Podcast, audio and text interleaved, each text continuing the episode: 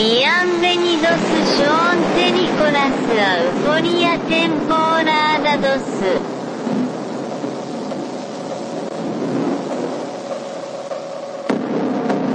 Greetings, citizens of the world. This is a message from Anonymous. The United States Department of Defense officially released three UFO videos that had previously been made available to the public through Tom DeLonges to the Star. Tonight, a newly released video raising questions about the existence of UFOs. Después de la Segunda Guerra Mundial, surgieron noticias de avistamientos por toda América. 19 de julio de 1952, sábado por la noche. A las 12 menos 20, los controladores aéreos de lo que ahora es el Aeropuerto Nacional Ronald Reagan de Washington divisaron siete objetos sin identificar en el radar. A 25 kilómetros al sudoeste de la capital, a toda velocidad. El gobierno no pudo seguir ocultando lo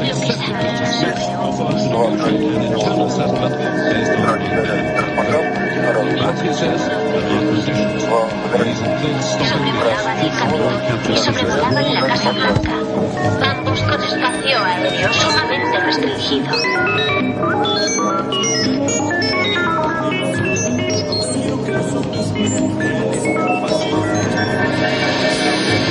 Tierra llamando a Lunave, tierra llamando a Lunave, tierra llamando a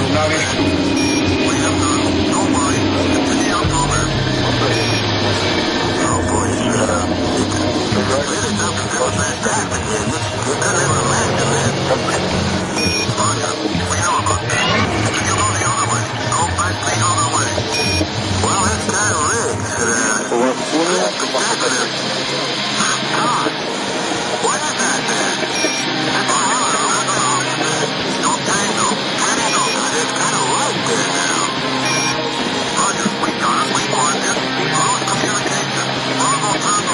¿Qué es eso? ¿Qué distancia más o menos lo tenías hasta ayer? ¿Eh? Oye, a ver, abusado, son como... Ahí van más.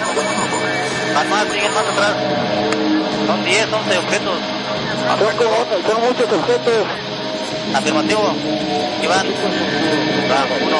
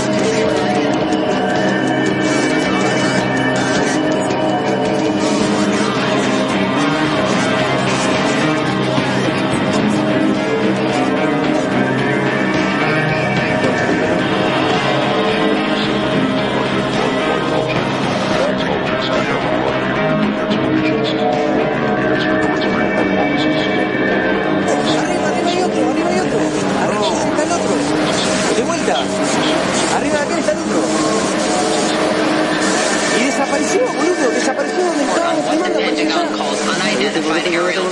allá. Lo tengo filmado, boludo. Ven, ven, ven, ven. ¿Querés apoyarte en mi cabeza? Vení, vení, vení, vení, vení. Son tres. Ahí, ahí se fue. Buenas noches, queridos pasajeros. Queremos informarles que en breve aterrizaremos en el Aeropuerto Internacional de la ciudad de Euforia. Por favor, abróchense los cinturones. Esperamos que hayan disfrutado del viaje. Aerolíneas UAP agradece su preferencia.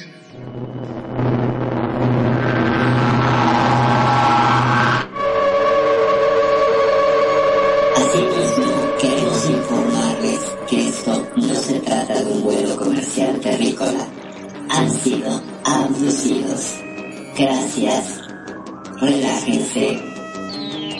Llegaremos pronto a nuestro destino.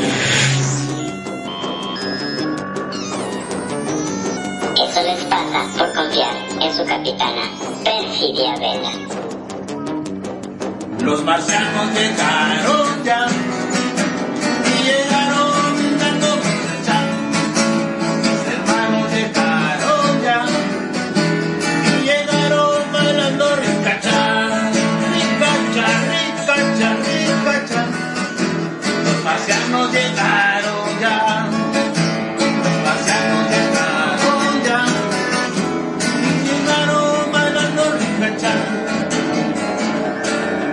llamando a Lunave. Tierra llamando a Lunave. Tierra llamando a Lunave.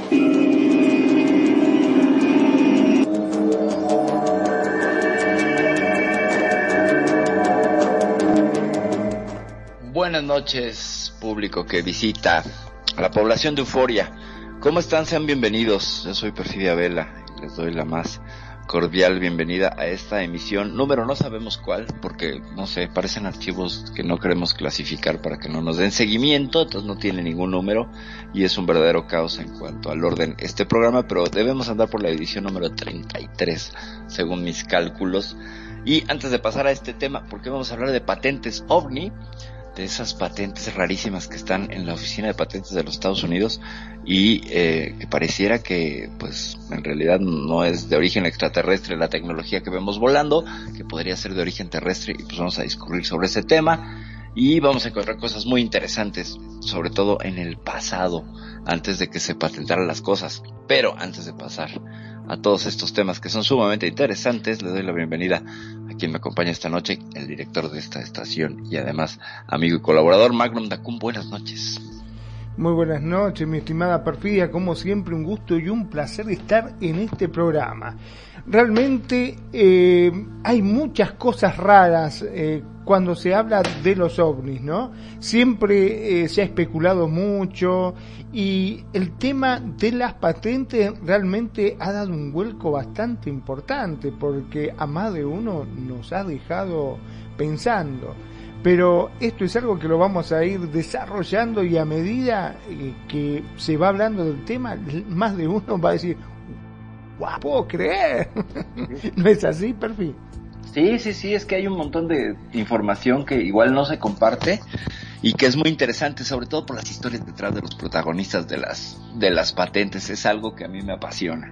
No puedo dejar de, de ser una fan de las biografías y cómo me llama la atención los motivos que tienen las personas para crear algunas cosas como objetos voladores identificados, ¿no? Hoy vamos a hablar de uno en específico y hay otros este proyectos que también eh, se han registrado, pero el que nos interesa, interesa, interesa, se llama el Discóptero, que fue creado por allá de los 50.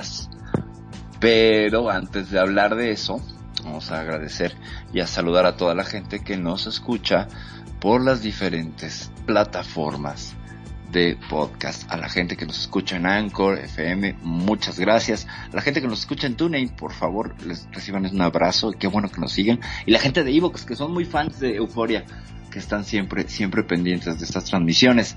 Les mandamos un saludo y a toda la gente que nos escucha, pues, por Spotify y aquí nos sigue también por YouTube. Recuerden, YouTube es Radio Consentido el canal y ahí van a encontrar todos los programas anteriores. Por favor, dense una vuelta y suscríbanse al canal de Radio Consentido en YouTube. Nos pueden seguir, ahí van a encontrar pues, las últimas, yo creo que 10 emisiones. ¿Cómo ves, Magnum? La verdad que sí. Y yo creo que hay que darle, porque si hay algo que siempre me ha llamado la atención, es de las cosas que inventa la gente, porque hay cosas ah, claro. que verdaderamente son buenísimas. Y hay otras patentes que vos ves y decís, ¿y este? ¿Qué tal? ¿Y esto para qué, no? Claro. Para qué? Ciertamente. Fíjate que, que haciendo la investigación de este programa hay un, un lugar que se llama Planet Patent, que pues básicamente lo que hace es mostrarte patentes extrañas o bizarras en el sentido norteamericano de la palabra, bueno, inglés, anglosajón, porque recordamos que bizarro en español pues es alguien que es como muy notorio, alguien que tiene cierto grado de nobleza y de, se destaca, pero en el inglés bizarro quiere decir como extraño, como proveniente de un mundo eh, raro. Entonces, para los gringos es bizarro. Y en esta página Planet Patent, pues te puedes encontrar cosas maravillosas como cascos para respirar gas.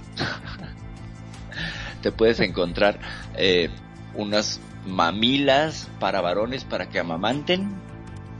o sea, wow. y, y, sí, estamos hablando de cosas de 1910. O sea, en 1910 Estaría el, perdón, ¿no? El sí. famoso cono del silencio de Maxwell Smart, ¿te acordás? Ah, cómo no, sí, claro, que seguramente el zapatófono de Maxwell Smart de la Superagente 86 y la Agente 99 estarían ahí registrados, ¿no? Además, fíjate, ¿te acuerdas que con Maxwell Smart, este zapatófono, de alguna manera tú lo ves y pareciera que estás usando un celular? Es cierto, sí, eh, bastante adelantado para su época, ¿no? Y traía un teléfono en el zapato, ahora te puedes meter un celular en un zapato, le haces un hoyo y ya tienes un zapatófono. ¿No? O sea, lo que, lo que se mostraba como una tecnología, pues bueno, de vanguardia y que todo el mundo decía, wow, en los sesentas, que pese a que el programa del, del Superagente 86 se burlaba de todo el universo de James Bond, de todos estos gadgets y artilugios que le daba M, esta suerte de, mm, pues como homenaje al M16, que es el servicio secreto inglés, y que le daba, pues ya sabes, ¿no? Estas ametralladoras que estaban escondidas detrás de los fanales del auto, eh, que podía arrojar a través de la placa misiles, todo ese tipo de gadgets que hacían al personaje de, o no siguen haciendo al personaje de James Bond, pues sumamente interesante y siempre eh, yo me declaré fan de las películas de James Bond, la verdad es que siempre me han gustado. Sobre todo una- los autos, ¿no? Sobre Ah, todo no, esos claro, autos sí, que increíbles. Hasta el último creo que era invisible, se hacía invisible el auto. Sí, sí, sí. Mm. Es que vamos viendo que se adapta a los tiempos, ¿no? Entonces, no es lo mismo el James Bond de, de Connery, de James Connery, ¿cómo se llama este actor? Uh, Eh, Connery se Sean, apellida. Sean Sean Connery. Connery. Sean Connery, sí, ciertamente. Este icono sexual de todas las mamás y tías que tenemos y jóvenes, porque a todas las mujeres les encanta ese hombre. Eh, no es lo mismo estos que eran, pues usaba unos Peugeots, ¿no? Usaba unos jaguares, ¿no? Creo que usaba jaguares descapotables, ¿no? Que también venían mucho de lo que se veía en un programa que se llamaba El Santo, donde salía Roger Moore, ¿no te acuerdas? De hecho, pues Roger Moore salta a, a ser el personaje de James Bond porque hacía primero al Santo. Claro. No sé si, o no sé si el Santo lo hacía Sean Connery, no sé ya, son cosas No, no, no, no, Roger Moore lo hacía el santo. sí. Ok, Roger Moore. Roger Moore. Y traía un auto blanco, creo, ¿no? Este, descapotable. Sí. Que, que Era verdad- descapotable, me acuerdo. Sí. Sí, sí, bueno, sí. en realidad era eh, en esa época se veía en blanco y negro, así que, que no sé si qué color llevaba. Soy daltónica, entonces pues también no, no ayuda mucho. no ayuda mucho y luego la serie en blanco y negro pues menos, ¿no? Seguramente ya habrá versiones coloreadas del santo. No lo dudo por allí.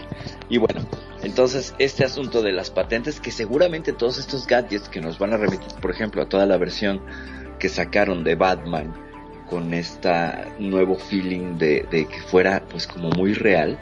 No sé si te acuerdas con el Caballero de la Noche donde sale Morgan Freeman, que es el que le surte de todo el equipamiento. Y pues finalmente eran patentes militares que no salían a la luz y eran lo que le pasaban a Batman. O sea, finalmente Claro. Batman acababa siendo un conejillo de indias para probar un montón de, de- de artículos y artilugios militares. Por ejemplo, el, el Batimóvil de la última serie de este Caballero de la Noche, pues es un tanque. Es un tanque, modificado. Ujú. Sí, una belleza, una belleza. Cada batimóvil tiene una cosa bárbara, desde el batimóvil de este señor, eh, ay, Adam Del West, primero de el todo, Batman Adam West, de los sí. 60 Sí, fíjate que en esos tiempos estaban al aire pues tres programas, mm, bueno, varios programas muy icónicos. Los Locos Adams, Los Monsters, La Pantera Rosa y Batman. Y me tocó de muy pequeña ir a una exposición de los autos de las series. Y entonces me tocó ver en vivo el batimóvil de Adam West, el carro de la Pantera Rosa que era como una botella de champán precioso, el automóvil, y los carros de los Monster y los y la familia Adams.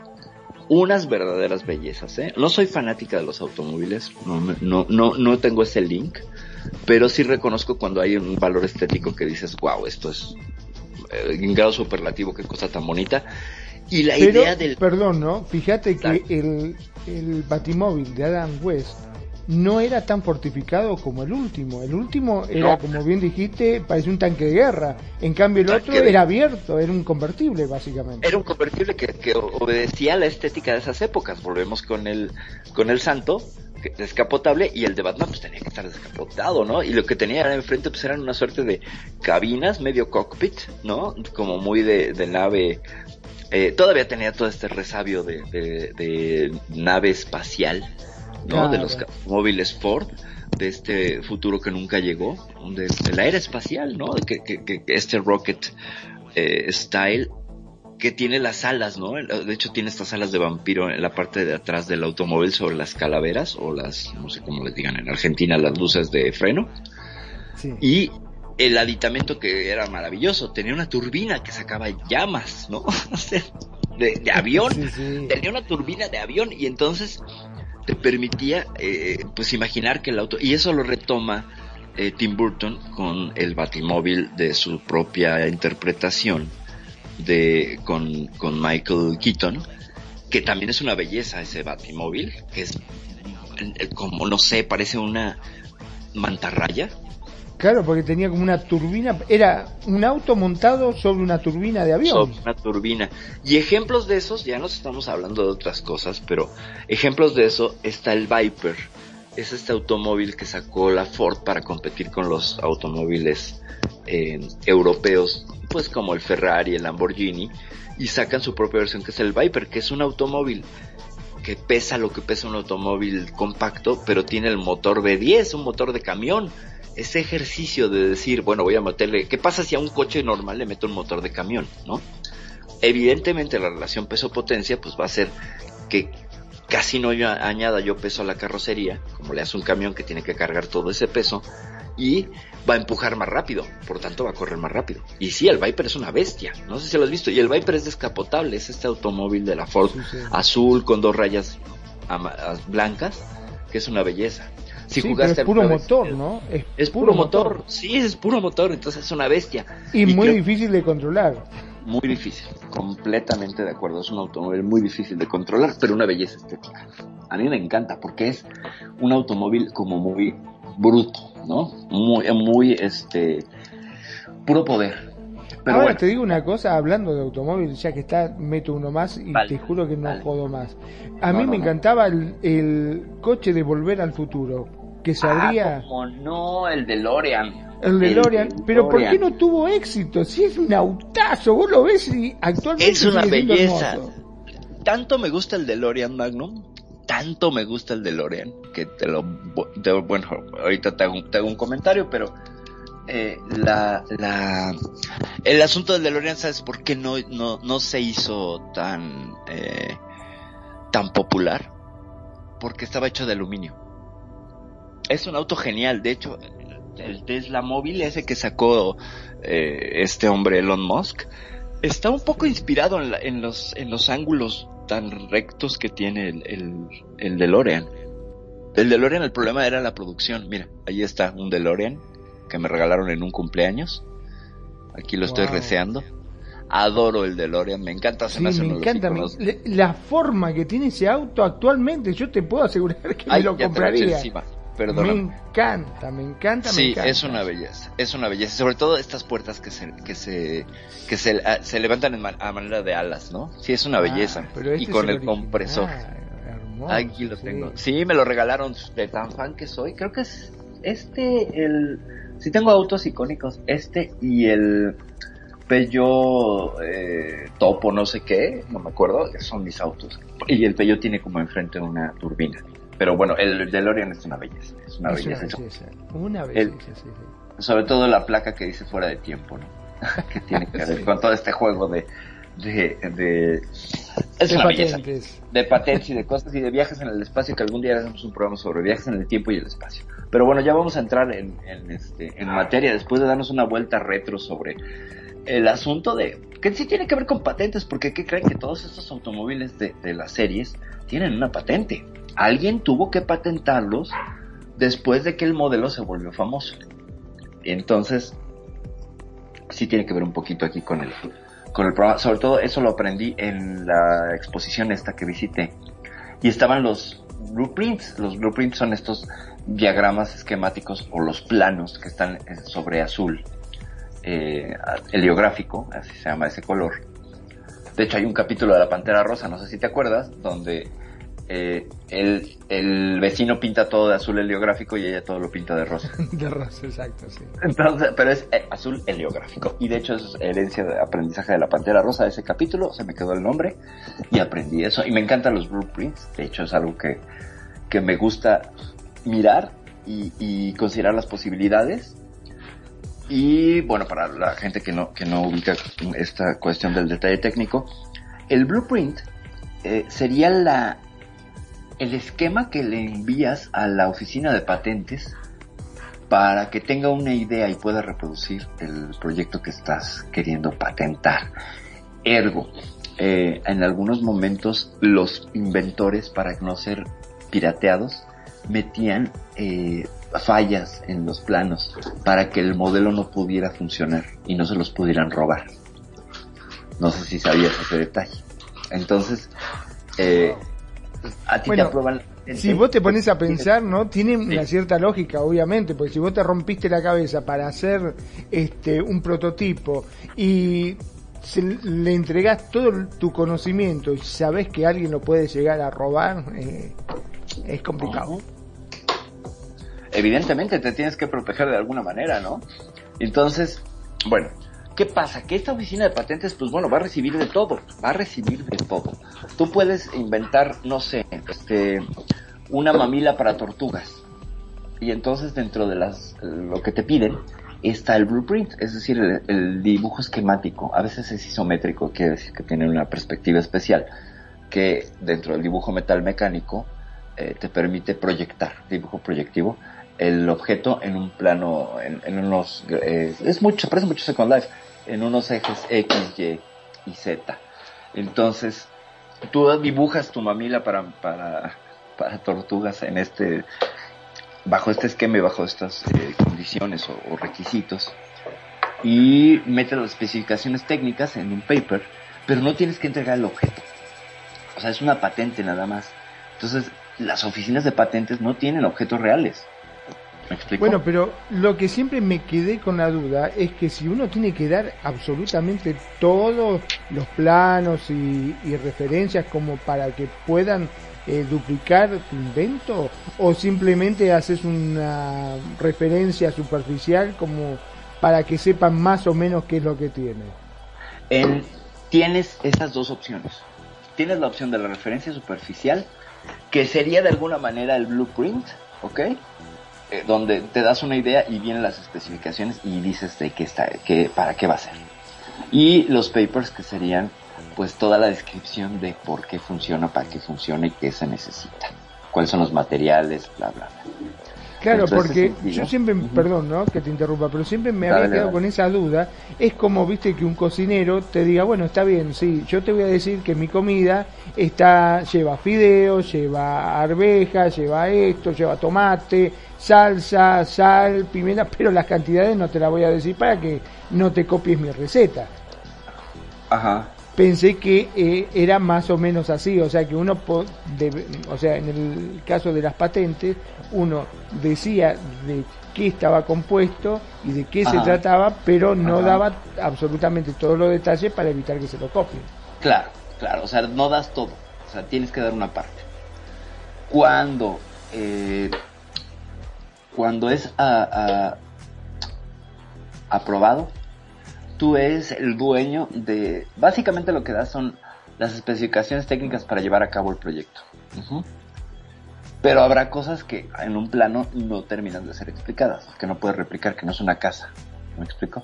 La casa, eh, en algún momento se detiene el proceso porque no tiene piezas móviles más que las puertas o las ventanas. Bueno, ahora ya hay casas inteligentes, pero eh, no es lo mismo eso que un motor. ¿No? El motor tiene un ensamblado, tiene un porqué, tiene y, la arquitectura en ese sentido es mucho más concreta, ¿no? Entonces, e- ese tipo de cosas de ensamblado y todo eso te lo puedes reservar. Porque tú estás patentando el plano y el modelo. Ya el ensamblado es otra cosa. ¿Sabes? O sea, es, es ahí donde les permiten como guardar el secreto del para llevar a cabo las cosas. Varía de país en país, ¿eh? Y una vez que tú vendes el proyecto, entonces ahí es cuando ya te exigen que se pueda replicar. Y Claro, entonces sí, ya ahí, te, los ya ahí te, mo- te- te doblaste las manos porque tienes que soltar todo el marrano, como decimos en México, y ya no te puedes guardar nada. Ahora la pregunta es, si vos Sí. vas a una oficina de patentes y decís, bueno, quiero ver cómo se hizo el Lamborghini, por ejemplo, Ajá. te, Ajá. ¿ellos te pueden brindar esa información o te dicen, no, las patentes no son públicas? Eh, depende del país y el país. Por ejemplo, aquí en México está el Instituto Nacional de la Protección del Derecho Industrial para la propiedad industrial y tú puedes hacer una búsqueda, te va a costar. ¿Por qué? Porque si tú quieres patentar algo que ya está patentado, inmediatamente te acabarías tú promoviendo un juicio de autodemanda. Que la base partiría pues cerca de ahí de los, no sé, como 15 mil dólares. O sea, si haces una búsqueda sin, sin el cuidado, te, pues ahora sí que te, te, ensartas solo, ¿no? Sola, porque igual si se parece el nombre, o sea, aquí, aquí se funciona en dos niveles, es algo extraño. Derechos de autor, la oficina de derechos de autor, que te va a permitir registrar el nombre y un dibujo del, del proyecto, o una canción, o etcétera, etcétera. Y el de la propiedad industrial, que estaría más orientado hacia el diseño industrial, ¿sabes? No es lo mismo eh, registrar un logotipo o una marca que una mesa. Por ejemplo, esta mesa que tenemos aquí que tiene rueditas, pues ya pertenecería al orden de la, del, de la propiedad industrial. Y tienes que hacer una búsqueda antes de registrar. Entonces pides, bueno, voy a hacer una búsqueda de qué. Quiero buscar una mesa con ruedas que sirva una mesa para café. ¿Algo más? Nada más. Entonces ya te dicen y en una semana te responde, dicen, no encontramos datos. Ah, bueno, pues va, ¿no? Para evitar que caigas en este caso de, de plagio, de autoplagio.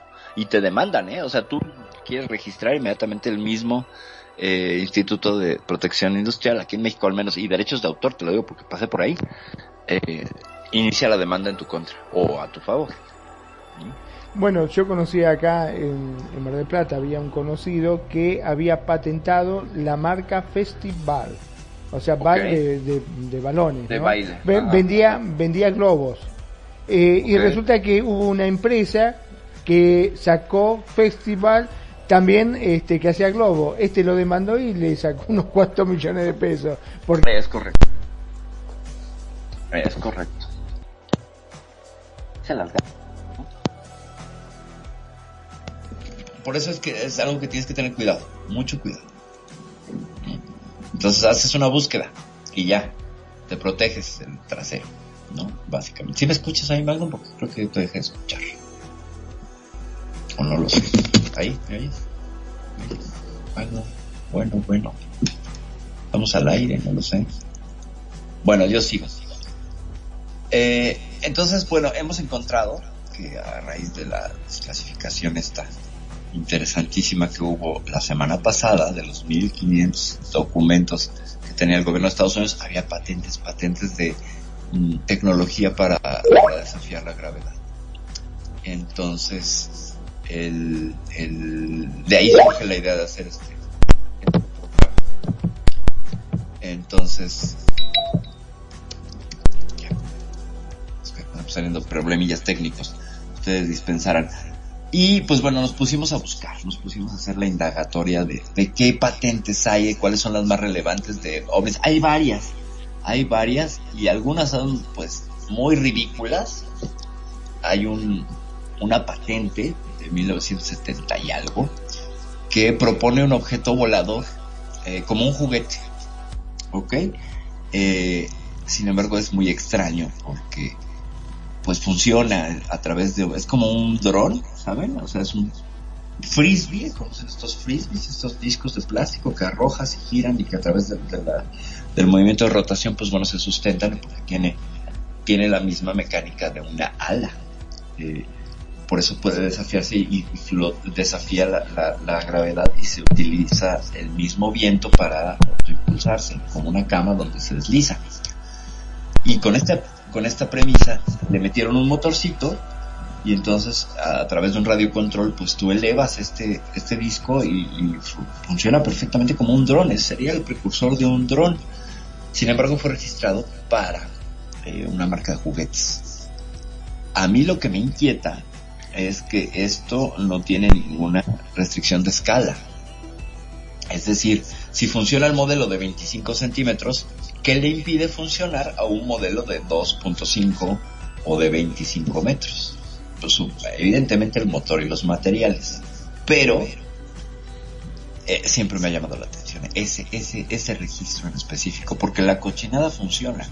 Y era un juguete popular que no trascendió porque hubo, y como era un invento conjunto, eh, pues los inventores dijeron, pues bueno, tú tienes la idea, pero yo hice el motor y pues yo quiero la mitad, ¿no? Pero tocaba 40, 60 y terminaron peleándose y entonces pues se, demandaron y el proyecto ya no, ya no pasó más allá de pues algunos modelos que se vendieron en tiendas y después lo retiraron.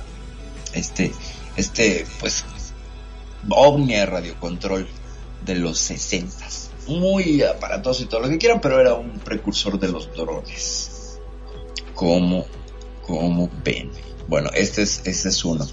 Pero, el que llama la atención, que además primero no pasó por la oficina de patentes, como todo proyecto militar, porque ellos no están obligados a pasar por allí, pero de pronto ya que funciona, pues sí pasan para tener todos los eh, registros y derechos para poder comercializarlo, aunque sea militar, y sacarle todo el jugo, el jugo monetario. Entonces, ¿qué hacen? Este es un proyecto de 1957 que es algo que a mí me llama muchísimo la atención y yo supongo que el público conocedor de estos temas habrá visto alguna vez el abrocar, este famoso desarrollo que hizo la, la USAF, la, la Fuerza Aérea Norteamericana, en los 60, principios, finales de los 50, principios de los 60, que es el clásico, eh, la foto es un objeto plateado de 3 metros, 3 metros y medio, y tiene un piloto trae un casco blanco, y este objeto se eleva, muy parecido al juguete que les comento. Tenía unas turbinas y generaba un chorro de, de, de propulsión, tenía una salida, un escape de propulsión en la parte de abajo, entonces hacía que se elevara y que pudiera volar. Sin embargo, tuvo muchísimos problemas este proyecto famosísimo que se llama, para que todos lo tengan como muy claro, el Abrocar. ¿Qué onda, chavos? ¿Cómo están? Ya, se metió YouTube. Para que puedan ubicarlo, se llama Abrocar porque la compañía Abro de motores canadiense empezó a desarrollar este proyecto. No fueron los norteamericanos, fueron los canadienses y dijeron, yo creo que esto le puede interesar a nuestros vecinos del sur. Ah, sí, pues vamos a vendérselos, ¿qué te parece? Y entonces finalmente les llevaron el proyecto y el proyecto acabó, acabó en manos del- de los norteamericanos y dijeron pues vamos a hacerlo de manera conjunta, tú desarrollas tu prototipo, yo desarrollo el mío y pues vemos cómo nos va. Entonces los canadienses pues fueron los que tenían la primicia, pero no alcanzaron a, desarrollar una fase 2 de los prototipos, se quedaron solamente en la fase 1 y los norteamericanos llegaron a la fase 2. Tenía muchos problemas este Abrocar porque la primera vez que lo probaron no se podía, mm, sí se elevaba, pero no se podía maniobrar. Porque al carecer de flaps, es decir, de, de estos eh, suerte de cortes que vienen en las alas de los aviones, todos las ubican, y que permiten que se eleve y descienda el avión y que también eh, está en la cola, en el timón, que hace que vaya hacia un lado o hacia el otro. ¿Y no corría riesgo de, de quedarse dando vueltas? Mm, sí, es que eh, pasaba mucho eso. El problema es que se quedaba, mm, querían, querían, era, sabes, era como remar con un remo. en una, en una, en claro, empezás a girarse, sí, sobre tu propio eje. haz de cuenta, súbete a una dona de esas que se inflan como salvavidas y gira con, con una solo, con un solo remo, pues vas a dar vueltas. Y ese era el problema, que tenía una sola salida. Entonces, pues giraba, se elevaba y sí giraba y, y no había manera de controlarlo. Se repiensa el diseño y entonces meten tres turbinas. ¿Para qué? Para que las turbinas pudieran hacer una serie de juegos como hace el, el Marsh Harrier, este avión maravilloso de los, maravilloso por las cosas que hacen, ¿no? Pero es hecho para la guerra y eso no es maravilloso. Este avión británico que se eleva de manera vertical, que pues todos conocemos, y que se puede parar y echarse en reversa. Es un juego de turbinas y de una torsión de las turbinas, de las toberas, que le permite cambiar el empuje y mantener una flotación. Bueno, aquí es que no se movían las toberas, sino que se apagaba una y se prendía otra para compensar. Entonces el movimiento se iba a dar prendiendo y apagando las toberas de manera que si yo tengo una tobera central, una salida central que hace que yo esté girando, cuando le arrojo aire en cualquiera de los dos sentidos, porque si estaban inclinadas de manera este, encontrada, pues puedo controlar ir hacia un lado o hacia el otro. Si me explico, es un principio muy sencillo. Claro, sí, sí.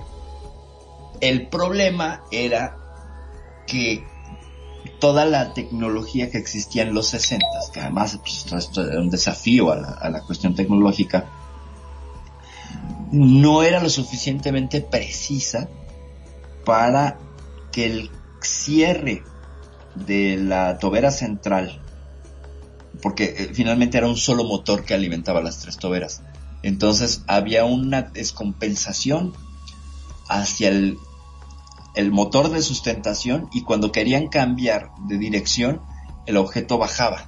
Entonces ahora ya, ya lo habían logrado elevar, pero ahora con el cambio, con el giro, el objeto se desplomaba. Claro, iba derecho, pero se caía. Exacto, ya se podía controlar, pero ahora subía y bajaba. ¿Sale? Entonces, después de este segundo intento, todavía ya muy, descre- muy descreídos y muy en la idea de esto no va a funcionar. Hay que decir que este proyecto empezó con muchísima ilusión por parte de los, de los militares porque planeaban incluso que este, este proyecto pues pudiera transportar tropas, el famoso Abrocar, pudiera tener la capacidad de llevar tropas a, de un lado a otro. El Iban a salir medio mareados de ahí adentro, ¿no? ese era el problema, porque necesitaría entonces una unos asientos que tuvieran un giroscopio para evitar que giraran con el objeto, ¿sabes? Y entonces eso ya lo complicaba muchísimo, bueno, pero eh, el, el tema es que les dieron una última oportunidad, eh, entró un nuevo ingeniero a, a revisar los planos y ver dónde estaba el error y todo este asunto, y él encontró que el gran problema era querer elevarlo con una turbina normal, porque esto implicaba tanques de combustible muy cerca de los pilotos, muy cerca, de- prácticamente el piloto estaba metido en el tanque, o sea, el tanque era una suerte de dos Cs encontradas, constaba de dos piezas, y esto pues hacía que si se desplomaba podía explotar, entonces era una bomba, este, Estaban básicamente sentados sobre una bomba. Ujú. Y después de todas estas revisiones de seguridad, pues dijeron, es que el proyecto no es viable. Y este ingeniero lo que dijo es, pues bueno, es que la, la energía de sustentación es la que es un peligro, porque pues es finalmente combustible líquido, que es susceptible de, de- de ser flamable, ¿no? No, Entonces, pues no podemos arriesgarnos de esa manera. Y además, en cuestiones tácticas, pues cualquier balazo eh, lo puede, o cualquier impacto de cualquier misil, destruye el aparato porque finalmente le disparan en el tanque, porque finalmente es un tanque de gasolina con tres motores que se eleva y requiere mucho este, consumo de combustible. Entonces tenía que cargar, levantarse, levantar el peso del combustible y después compensar la pérdida del combustible. Es decir, conforme lo ibas usando, el objeto se volvía más ligero y entonces era más bronco de controlar. ¿Por qué? Porque ya no había tanto peso que levantar, ¿sabes? Y el motor era pura energía. Entonces solo levantaba la lámina y el metal. Y era donde más problemas tenían para, para... O sea, no había unos pesos o unos contrapesos o unos... eh, no había nada que hiciera el, el- el- equilibrio a la hora de ir perdiendo eh, combustible, cosa que en un avión pues las alas se encargan de hacer ese trabajo. Ahora te digo, ¿no? Que cómo se tomaron la molestia en ponerle las etiquetas y todo bien, como decimos nosotros, bien chunky, viste, con sus logotipos, sus escudos, sus inscripciones, cosa que lo hacía ver muy militar y muy imponente, ¿no? Es correcto, es correcto. No, además se, se ve genial. O sea, tú lo ves, y fíjate, yo conocí este Abrocar en, en un modelo de armar, ¿sabes? O sea, este, este proyecto se llama Proyecto 1794 o Proyecto Silver Bug. bicho de plata.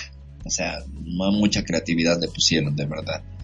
Eh, empezó el primer vuelo en, en 1959 y lo retiraron en el 61. Eh, era una aeronave experimental. Y el gran problema, que John Frost es el, su creador, eh, es este asunto.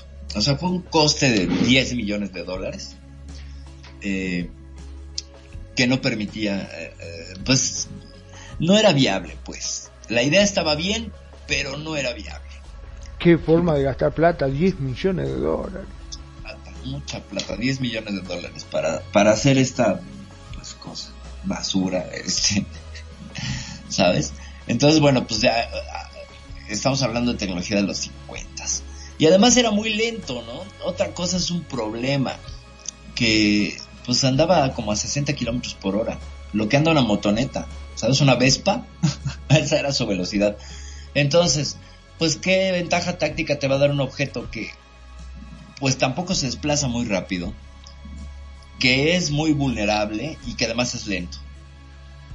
O sea, pues en realidad es nula la ventaja, ¿sabes? O sea, imagínate una flota de Silverbooks este, zumbando torpemente, eh, amenazando con, ah, no sé, tomar posiciones enemigas a 60 kilómetros por hora, pues yo no sé si querían matar de la risa al enemigo.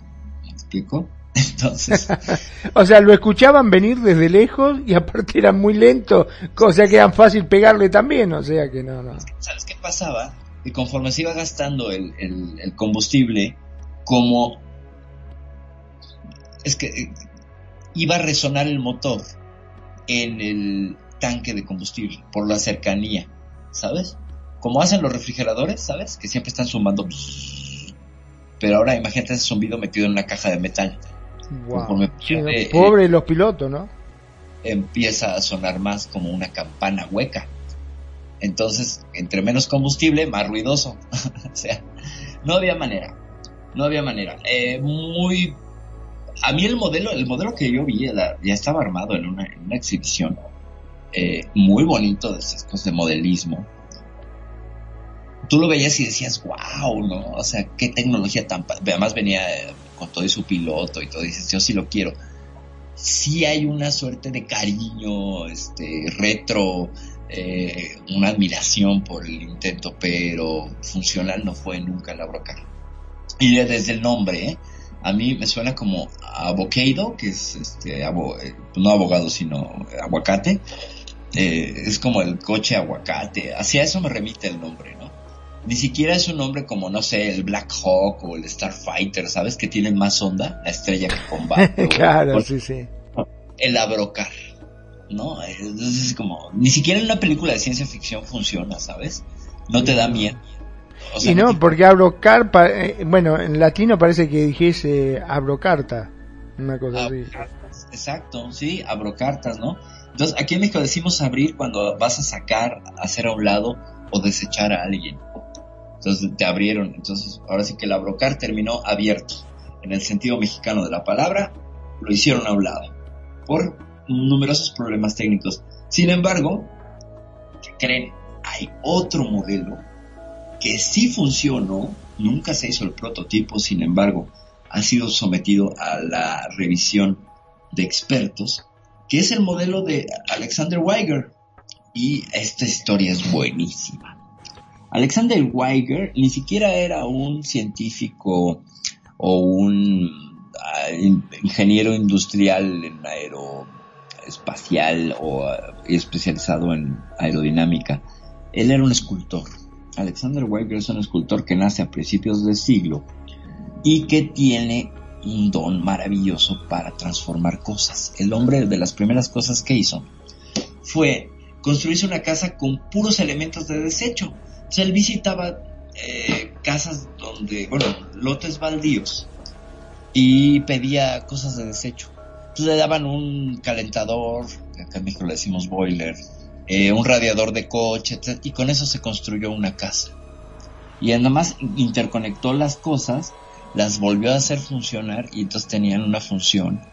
Y les dio un revamp, pues las revivió, porque le gustaba muchísimo trabajar con soldadura. Él era un escultor talentoso muy talentoso, muy dotado, un hombre que raro que no esté en los, en los museos como, como un grande a, la par de, de, Rodin, así lo puedo decir, o sea, lo puedo comparar con Rodin, este que hizo El Pensador. Bueno, en materia de, de escultor, eh, el hombre tenía un talentazo impresionante, una fuerza en sus obras bárbara, pero también tenía este otro sesgo de inventor.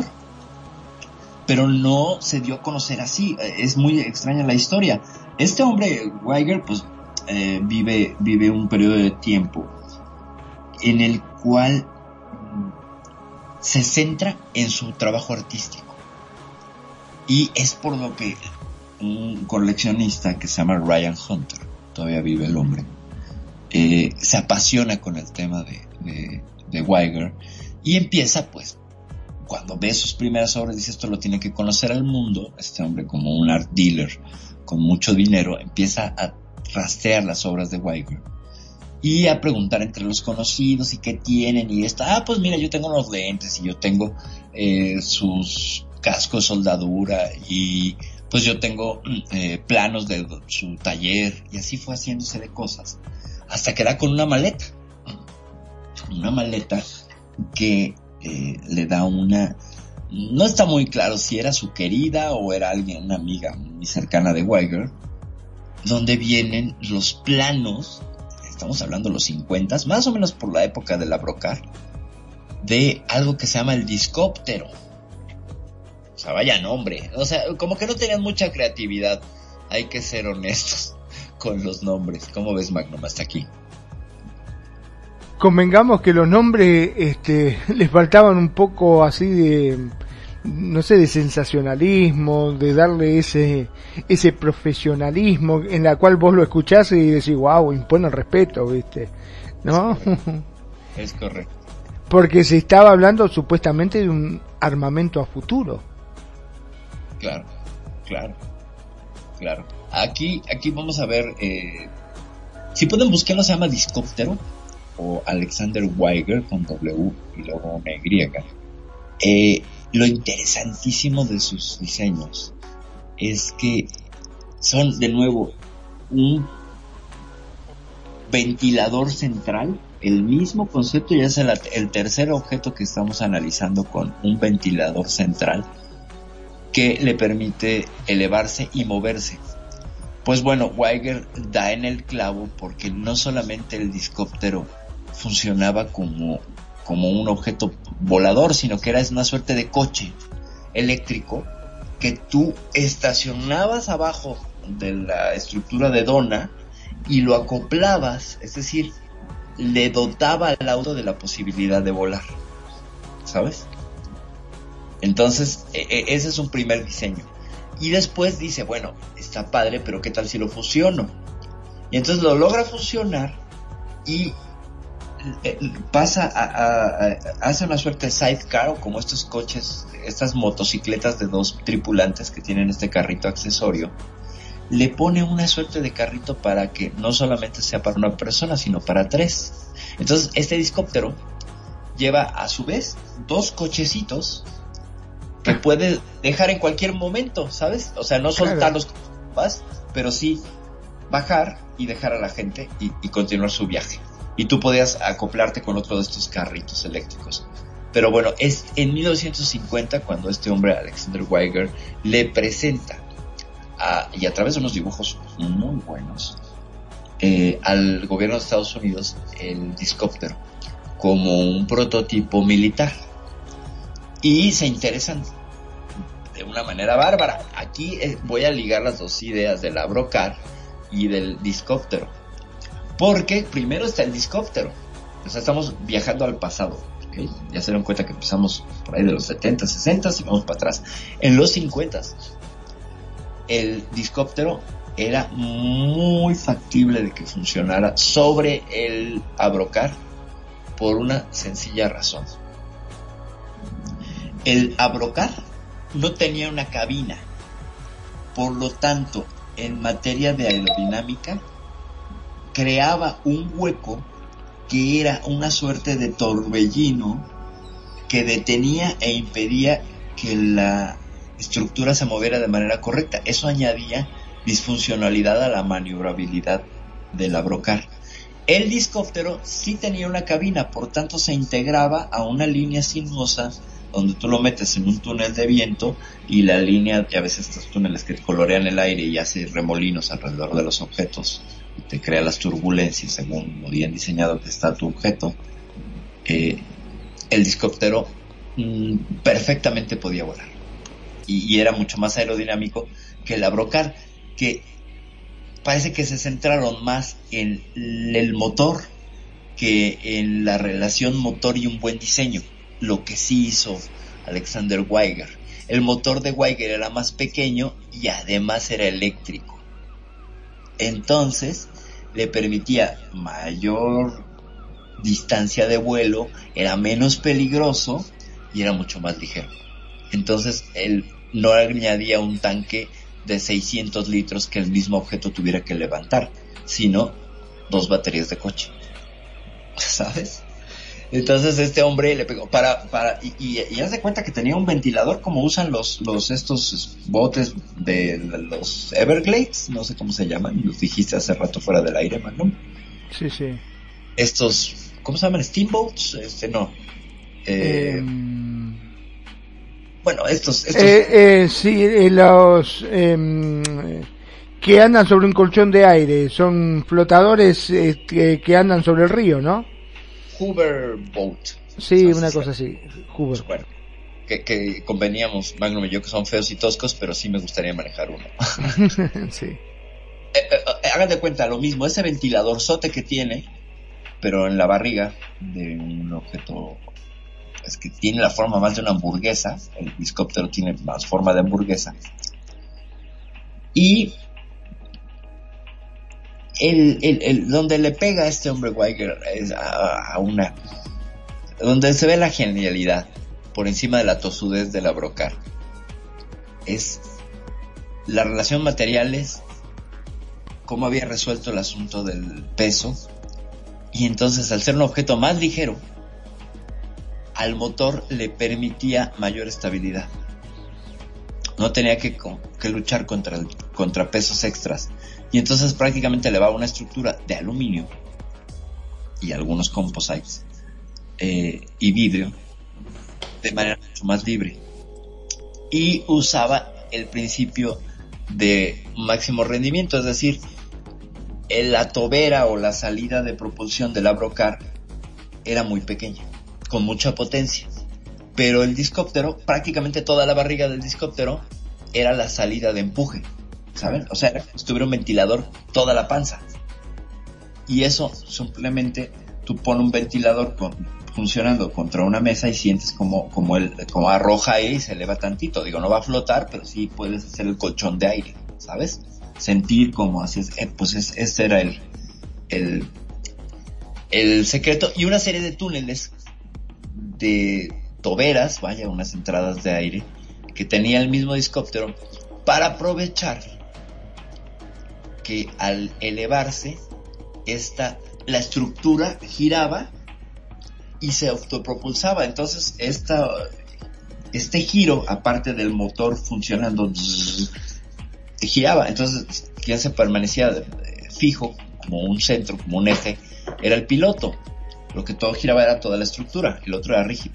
Entonces como tenía unas entradas de aire le permitía sumar velocidad y potencia que tú podías controlar y te podías mover y era mucho más maniobrable que el otro gracias a que giraba. Entonces fíjense qué curioso, muchas de las historias de los ovnis y muchos ovnis que vemos suelen girar. O sea, suelen que se ve que la estructura gira y, la cabina está rígida. No sé si tienes la, la imagen en la mente, Magnum. Claro, sí, sí, sí, eh, efectivamente, al menos ese era el típico ovni que uno veía, ¿no? En la cual eh, tenía una cúpula en el medio, como los famosos sombreros mexicanos, decíamos, en la cual está la cúpula en el medio y lo que gira es el plato. Es correcto, es correcto. Y entonces, ¿qué pasa? Que como tiene estas pequeñas toberas con los flaps, porque tiene una pequeña abertura que tú puedes controlar y conforme la abras vas a crear oposición al viento y vas a poder ralentizar la velocidad o acelerarla. A ventanilla cerrada, más velocidad, a ventanilla abierta, más oposición y menos velocidad. Y entonces te permitía que si querías girar, abrías tres o cuatro de un lado, ¿sabes? Y entonces el objeto cambiaba, porque también eran independientes del giro, ¿sabes? O sea, también estaban fijas dentro de la base del, del discóptero. O sea, un genio el tipo. Aparte, convengamos, era impresionante la ciudad que había dibujado. Ya se imaginaba hasta la ciudad, cómo iban a ser los estacionamientos. Era increíble la mentalidad que tenía. Me hace acordar mucho a una película de ciencia ficción, ¿no? Todo esto. Justo, y ahora que lo mencionas, si puedes para el público compartir la forma que tenían como los aeropuertos para los discópteros, ¿no? Exacto. Eran, el hombre no solamente diseñó el bicho, sino que ya había planeado cómo iban a ser los discopuertos, los discopteropuertos, donde tú aterrizabas con este bicho que además ya tenía versiones comerciales. Si te fijas en el dibujo hay chiquitos y grandes. sí, sí. sí o sea, increíble. Personal, pero también había unos como de pasajeros. Entonces proyectó incluso de manera urbanística en los espacios para que este objeto pudiera funcionar y les vendió todo ese marrano, todo ese, todo ese proyecto al, al gobierno de Estados Unidos que le dijo, está muy interesante, pero no. Y yo pienso que dijeron, está muy interesante, pero sácale unas copias porque esto lo vamos a tratar de interpretar nosotros, ¿no? Dáselo al menos te pida dinero, ¿no? Que pueden ser los canadienses. Y por ahí, es que está muy extraño porque este es anterior, ¿sabes? Como si se lo hubieran fusilado mal, como si lo hubieran copiado mal, como si lo hubieran pirateado mal. El discóptero era superior, ¿por qué? Porque disponía de una serie de aletas que no tenía el Abrocar. El Abrocar quería controlarse a través de un juego de prácticamente de poleas de poder de los motores. Apagas un motor, prendes otro y entonces logras un punto de estabilidad, que la idea no es mala, pero llevarla a la práctica pues, se la supera. Simplemente una ventanita que se abre y que se cierra que permite que el objeto gire y cambie de dirección. Claro, aparte convengamos que la diferencia creo fundamental radica en que en el caso del este, de este último del discóptero es, la persona va en el centro, en cambio en el otro está en una punta. Esa es otra, está está desequilibrado. ¿Estás de acuerdo?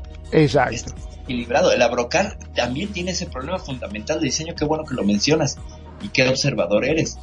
Eh, tú pones peso de un lado y evidentemente tienes que compensarlo.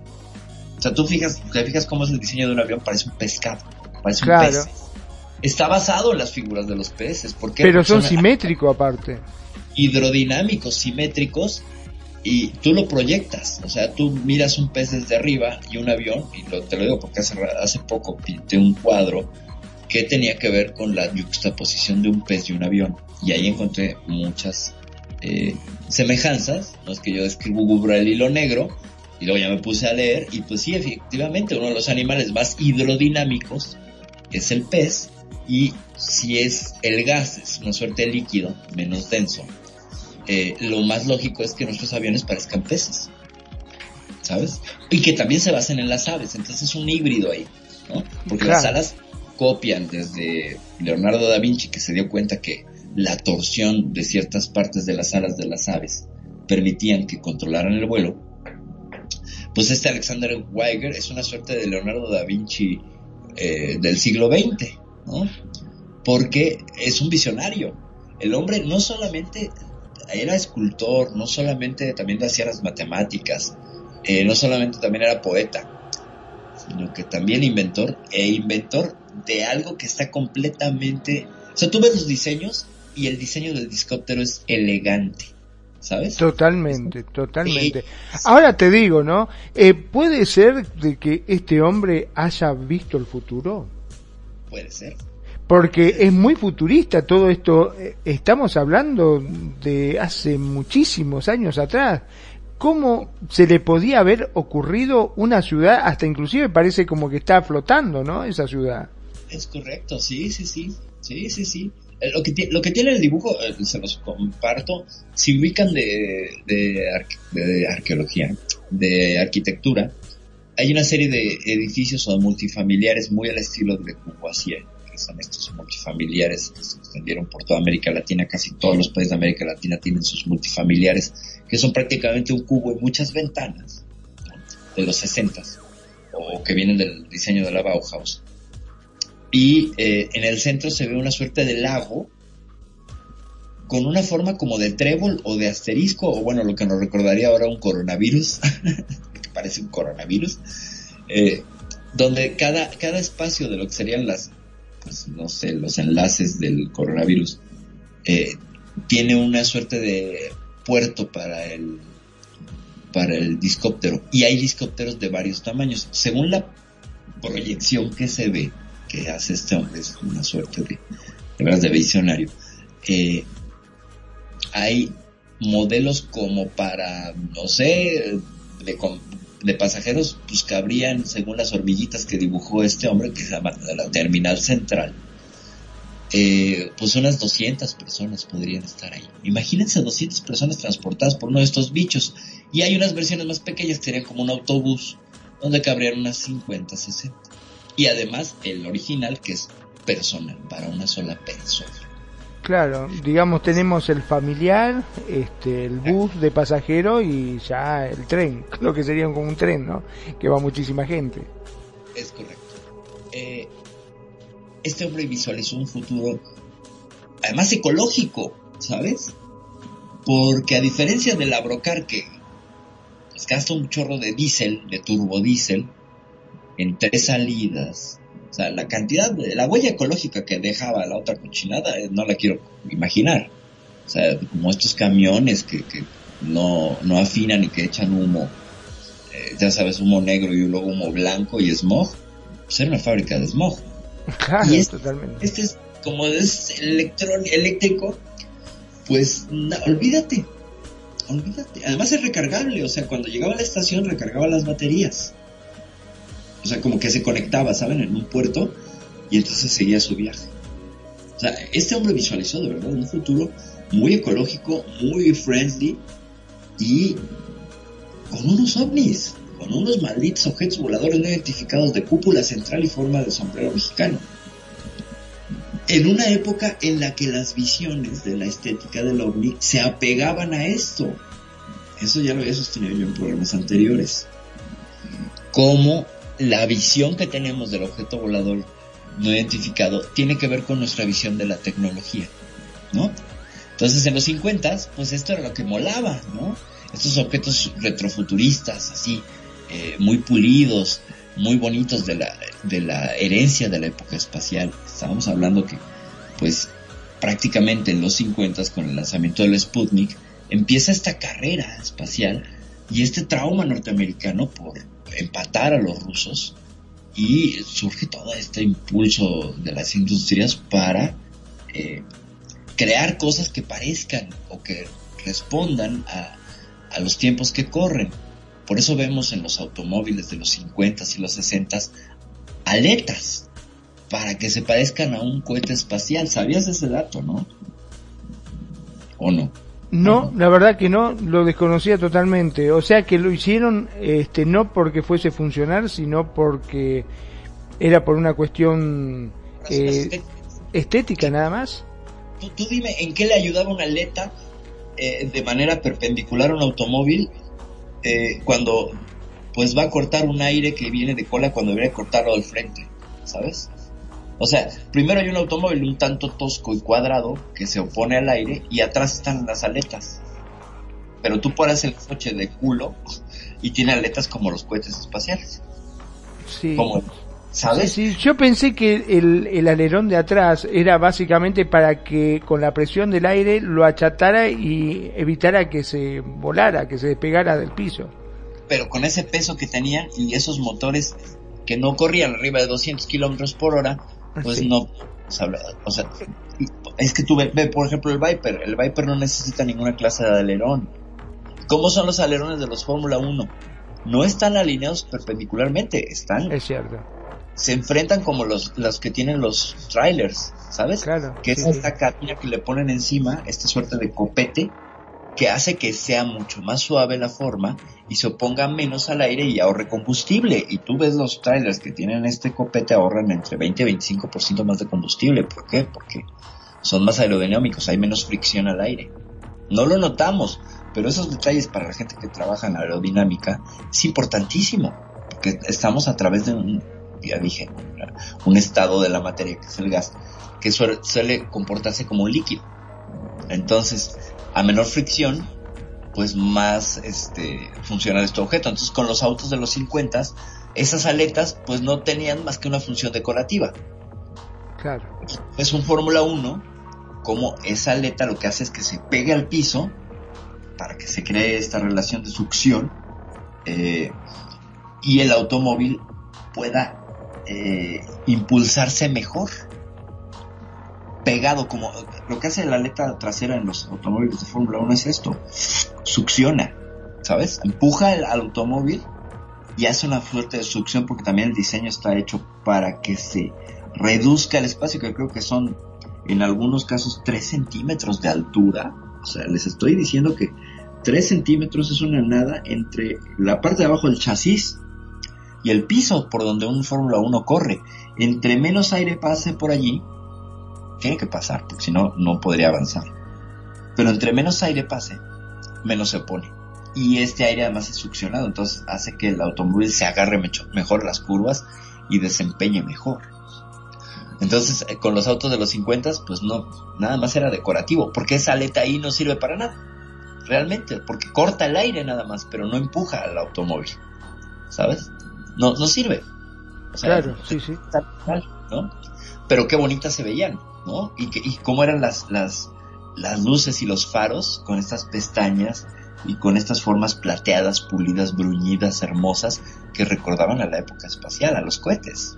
Si te fijas, la- las calaveras o la, no sé, te, ¿sí les dicen calaveras en Argentina? Las luces de Las luces de, stop. el- la luz de stop, como en los 50 tenían forma como de, pues la, la tobera, la salida de un cohete espacial.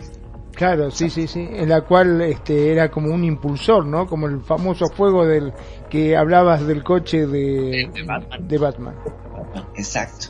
Entonces, en los automóviles, toda aleta que pareciera de tiburón, de hecho, pues se llaman fins, o dolphin, dolphins, o sea, es fin es aleta en inglés. Estas aletas, pues eran decorativas. Si tú le puedes poner una aleta gigantesca a un coche a través de un coche no sirve para nada. La tienes que poner para que tenga una función de oposición y de ayuda para que pueda los aviones la única aleta que tienen los aviones es el timón que funcionaría como la de los coches. Pero el timón que hace tiene el flap que le hace ir de un lado a otro y entonces cambia de dirección. Junto con las aletas de abajo de las tres aletas que llevan todos los aviones. Ahí sí. sala, claro. Ah, ahí sí, pero ¿por qué? Porque primero las alas sirvieron de colchón para que vaya deslizándose sobre el aire y estas ya nada más co- coayudan, pero no son, eh, en ningún momento ayudan la- la- el timón ni nada a que se sustente en el aire, son la dirección, la dirección está en la cola, pero la sustentación está de manera eh, no perpendicular sino transversal al avión como estaría de manera transversal el, el ¿cómo se llama? Pues este, el alerón que tienen los automóviles Fórmula 1, ya incluso los que tienen adelante, ¿no? Ves que tienen dos adelante como bigotes. Claro, exacto, sí, sí. Y tienen una inclinación también, y creo que ahora ya los pueden controlar para, para mejorar desempeño y agarre a, a las, a las curvas y todo. Entonces vemos que era una mera función decorativa completamente. Muy hermosa, sí, definitivamente. Los 50 tienen una estética que sigue haciendo reminiscencias hasta ahora. Tú encuentras cosas de los 50 en materia de diseño, en muchos muebles, en muchas cosas, eh, que, que no pueden, porque son tan funcionales, son tan buenas, que no hay manera de superarlas. Ya Claro, por eso es la onda retro, ¿no? Que se habla tanto. es correcto, sí, la cosa retro, retrofuturo. Retrofuturo habla de algo que ya pasó, que es vintage, o sea, antiguo, pero que miraba hacia un futuro que nunca llegó.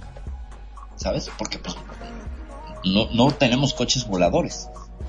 O sea, sí los tenemos, pero no son comerciales, ¿sabes? O sea, ahorita muy posiblemente tú puedes montar un automóvil eléctrico a unas alas y a un impulsor. Como si fuese un, un dron. Ajá, como si fuese un dron gigante y ya está la tecnología para que lo puedas hacer.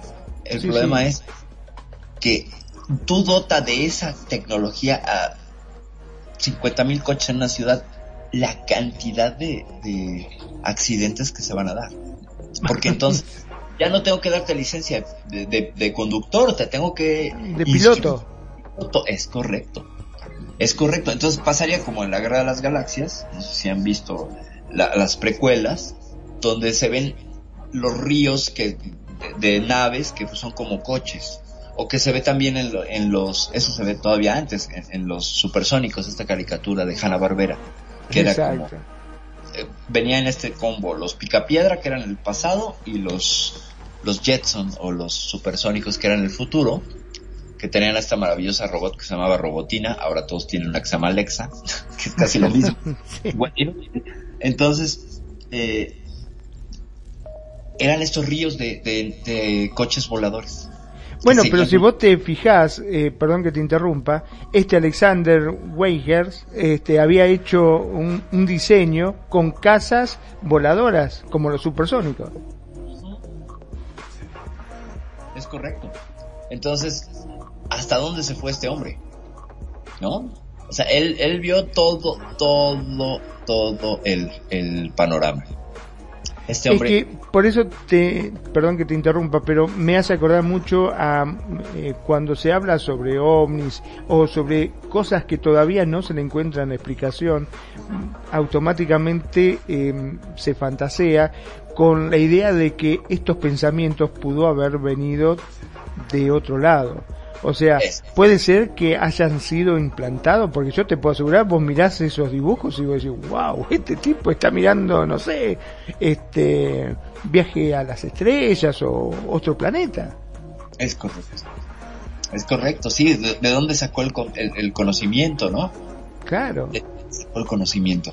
Eh, ¿Qué lo hizo tener esta epifanía para poder... eh, hay, hay algo que me encanta, una de las biografías favoritas que leo y vuelvo a releer cada vez que vuelvo a encontrármelo, es la de Leonardo da Vinci, de un, un autor, tengo varias eh, biografías de él, es un autor que se centra mucho en el lado, es redundante, en el lado humano de los protagonistas. O sea, te cuenta más la vida, la historia, las emociones, por ahí indaga. Eh, de Leonardo da Vinci y concluye este libro con que cuando la humanidad todavía estaba dormida, Leonardo da Vinci era el tipo que estaba trabajando a las 4 de la mañana, ¿sabes? Y Weigers es un poco esto, ¿no? Mientras todos estamos dormidos, ellos están mirando realidades alternas y diferentes a las 4 de la mañana. O sea, se adelantaron a su tiempo tanto que diferencias guardadas, ¿no? Leonardo da Vinci es un genio universal, producto de un tiempo diferente, de un renacimiento, de una vuelta de tuerca para pensar de una manera diferente, saliendo de una mil años de, de, lo que era la Edad Media, de, este oscurantismo, y pues bueno, que vino? Vino la luz. Y este hombre era pues el ejemplo perfecto, ¿no? Leonardo da Vinci nos podríamos aventar todo un, todo un programa, y pues por ahí parece también que diseñó un objeto ahí parecido a un objeto volador no identificado, a un platillo. Exacto, sí, sí, sí, también. Submarinos y tanques, ¿eh?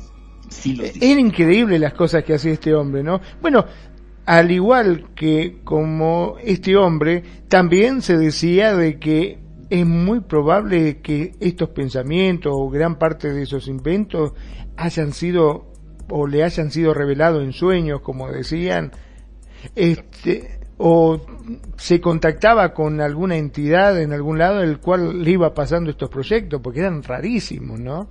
Este siempre hubo este halo de misterio en cada una de estas cosas y bueno, yo creo que no dista mucho este este Alexander. Ah, de verdad que no, de verdad que no. Eh, eh, yo creo que es gente que como Tesla, como, como con una brillantez y una sensibilidad que dices que no me lo puedo explicar, ¿no? ¿Cómo, cómo le pegan a una y no a una, sino a cinco? Ahí tienes a Marie Curie, ¿no? También. Dos veces ganadora, dos veces ganadora del premio Nobel, ni Einstein. Y nadie te lo menciona, ¿eh? Como que hay una suerte de tapadera ahí con Marie Curie. donde poca gente sabe que ganó dos veces el premio Nobel. Creo que ha sido una de las muy pocas personas y la única mujer que no solo ganó el primer premio Nobel, sino que lo ganó dos veces, uno por sí. y otro por química. Que, esa mujer era extrema y que acabó muriendo por el mismo eh, caso de estudio, o sea, ella acabó muriendo de Por radiación, ¿no? Es correcto, es correcto. Entonces, pero tenía una finura bárbara esta mujer para trabajar y entender las cosas, ¿no? Y en sueños parece también que, que Marie Curie eh, comparte que algunas revelaciones de problemas científicos muy complejos se le, le- se le venían. Es hacer mucha especulación responsable sobre ello, pero me parece que el estado de sueño no hay una presión que sí existe en el estado de vigilia. Y entonces el cerebro se permite ser más plástico y encuentra más posibilidades. El hombre que encontró la molécula del, benceno, no me acuerdo quién es, busco el nombre, también le fue revelada en un sueño a través de la figura de un gusano que se muerde la cola o de una serpiente que se muerde la cola. El famoso gusano Eurubrus, que lo hemos visto en algunas representaciones, es este gusano que se devora a sí mismo. El ciclo de creación-destrucción. Eh, nos vamos a meter en temas de ocultismo. Pero eh, él vio esta figura y entonces entendió que el, el benceno cumplía un ciclo de autoconsumo.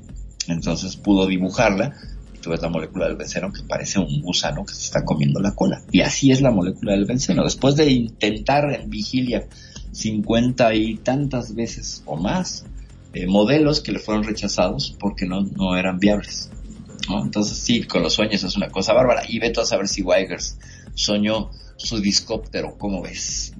Es increíble, perdón que te salte con otra cosa, ¿no? Pero me quedé totalmente fascinado cuando estabas hablando de Marie Curie, eh, el hecho de que ella, por ser mujer, los problemas que tuvo para poder cubrir la cátedra de su marido cuando él enfermó, que ella quiso ocupar y por el hecho de ser mujer no se la querían dar. Sí, pues Pierre se enferma también por lo mismo, ¿no? Pierre Curie y, y, ella le- la discriminan. Sí, esta cuestión de género. Y eso que había ganado dos veces, y ni así siquiera. Imagínate nada más, o sea, la- si es como para decirle, señora, le abro todas las puertas que quiera, ¿no? O sea, le invito a cenar. No, o sea, no porque eres mujer. O sea, pero tiene un intelecto bárbaro y una... ha logrado mil cosas, ¿no? Y finalmente, pues no, no hace, no hace por, por, eh, la lucha de Marie Curie se centra más en, el asunto científico y sí nos revela como, también era víctima de, la opresión, de una opresión que bueno, pues podemos mencionar, mencionar que es machismo y desde entonces, ¿no? Sí, Marie Curie, una, una bárbara. Y un dato más de Marie Curie, pues la mujer rozaba una bisexualidad eh, alternante, era poliamorosa, eh, policachonda, muy interesante la figura de Marie Curie, muy muy interesante. Y mala para gestionar sus emociones, por cierto. Era muy Sí. Bueno, vos imaginate que algo tenía que tener, pobre. que todos los genios ¿eh? traen algo. O sea, ¿qué pasaba con Leonardo da Vinci? Pues no le conocieron mujer, ¿no? Todos decían que pues a lo mejor le gustaban los hombres. Hay muchas teorías sobre la Mona Lisa que en realidad es uno de sus amantes, ¿no? Que, que es un homenaje muy tapado. Sí, sí, porque empezó a decirse que la Mona Lisa en realidad no era una mona, sino era un mono. Es correcto, es correcto. Sí, eh, con, con Leonardo tenía un asunto muy raro. Yo, no se le conoce, y te lo digo, tengo como cuatro o cinco biografías, y no se le, no, no, y de hecho lo, lo meten a la cárcel por un asunto de, de peder- no de pederastía, de sodomía. Lo, lo detienen, lo detienen, este, y pues se salva porque pues sí tenía sus influencias, pero sí hay un par de biógrafos que remiten a este asunto. Cuando él acababa de salir de, eh, pues prácticamente de la, él era hijo, un hijo bastardo, perdón que uso esta palabra, pero pues en ese entonces era lo que se usaba, de un matrimonio de un auditor, contador, este, del pueblo de Vinci, por eso se apellida de Vinci. Quiero creer, creo que era Pietro, Pietro, una cosa así, su papá con, que tiene un amorío con una campesina. Claro, porque en ese momento, este, cuando eran huérfanos, se- le ponía el apellido del lugar donde nacían. Ajá. Fíjate. y por eso quedó como Da Vinci. y siempre fue eh, un chico muy sensible, muy, además, fíjate, eh, tenía, tenía un montón de ventajas. Atlético era bueno para los catorrazos, bueno para, no había deportes en ese entonces, pero para disciplinas físicas había una competencia, por ejemplo, de lanzamiento de piedras. Y, remiten que, pues él sin problemas arrojaba a unas distancias considerables rocas de 5 a 10 kilos, que esa era la competencia. Eh, sin problemas. Sin embargo, era muy fino y de manos muy delicadas y muy femeninas. Sin embargo, para un hombretón medía 1,90. Rubio, ¿no? Con la barba así, color eh, dorada, o sea, un efebo. Pero no se le menciona que las mujeres lo rodearan ni nada. Entonces, por ahí es que tenía también este pique con Miguel Ángel, que Miguel Ángel era un como obrero con la nariz rota, borracho, este, pendenciero del barrio, que sí andaba ahí con una y con otra, y traían ese pique, ¿no? Otro genio, otro coloso de la, de- del arte, pero con Y sí, otra... sí, perdón, ¿no? Pero sin ir más lejos, también estaba Turing, el padre de la computación, Ah, básicamente. Por supuesto que se acaba suicidando, ¿no? Por el que se de- terminó exactamente vos fijate que, que cómo este por cuestiones que realmente a mí se me traba la lengua cuando quiero explicar este tipo de cosas porque me da mucha bronca este genios como estos que en vez de tratar de aprovecharlo se centran en cosas que no tienen nada que ver con su talento en vez de dejarlo desarrollar, no, tratan de pisarlo y ocultarlo, no, no tiene lógica. Ve, ve el caso de Giordano Bruno. Giordano Bruno, como astrónomo, no solamente proponía romper con la teoría del hel- heliocentrismo, es decir, solo existe el, Sol. Eh, él consideraba que el universo estaba plagado de galaxias, no solo otros sistemas solares, sino cúmulos de sistemas solares. Eh, el hombre llegó por pura inferencia, por pura lógica deductiva a esa conclusión 600 años antes de que Edwin Hubble con un telescopio determinara que el cielo y lo que creemos que a veces son estrellas son galaxias, cúmulos de estrellas y estrellas entendido como sistemas solares. Ahora ya podemos decir que cada estrella es un sistema solar, porque eso es lo que la evidencia nos arroja. Hay millones de sistemas solares y Giordano Bruno pudo verlo y lo quemaron. Y lo quemaron, ¿por qué? Porque la Biblia decía que así no era. bueno, la interpretación de la Biblia, ¿no? De, quienes tenían el poder. Y además, bueno, Giordano Bruno era muy confrontante, pero le acabaron dando crán a un genio. Es un genio el tipo. O sea, ¿cómo puedes visualizar eh, esta cosa? Ni los griegos, ¿eh? Ni los griegos, ni Aristóteles, ni, ni ninguno de los que se dedicaron a eso pudieron entenderlo con esa finura que tenía Giordano Bruno. Y crán, cuello, cuello, vamos a acabar con él. O sea, el raro, el que trae las ideas novedosas, el que desafía, generalmente es perseguido. ¿no? Generalmente es perseguido y le dan, y le dan cuello, ¿no?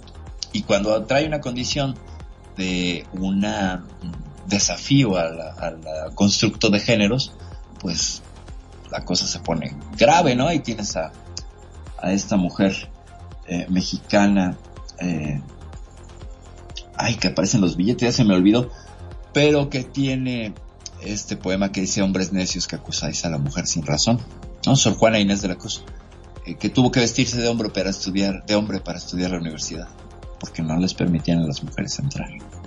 ¿no? Entonces tuvo ahí que travestirse de alguna manera, un travestismo claro. estratégico. Y, y, acceder. Y bueno, hay un montón de historias, ¿no? Y por ahí también hay una historia de una papisa muy interesante que podríamos también abordar porque hay como algunas teorías interesantes del Vaticano y la observación astronómica y los ovnis. Es a ver si hacemos otro programa. Pero ya volviendo y para concluir, vamos con el tercer caso, que esto, esto gente, no es una patente, pero es como el inicio de las patentes locas y es una historia, güey si la de Alexander Weiger les gustó, si les pareció interesante y todo este rollo, vamos a hablar de Charles Show. o Charles este hombre de origen centroeuropeo que emigra a Estados Unidos y que pasa sin pena ni gloria hasta que aparecen unos manuscritos en la basura por ahí de 1933 en Chicago una, una anciana eh, nota que hay un montón de basura y belices de una persona que acababa de morir que era Charles de Shaw.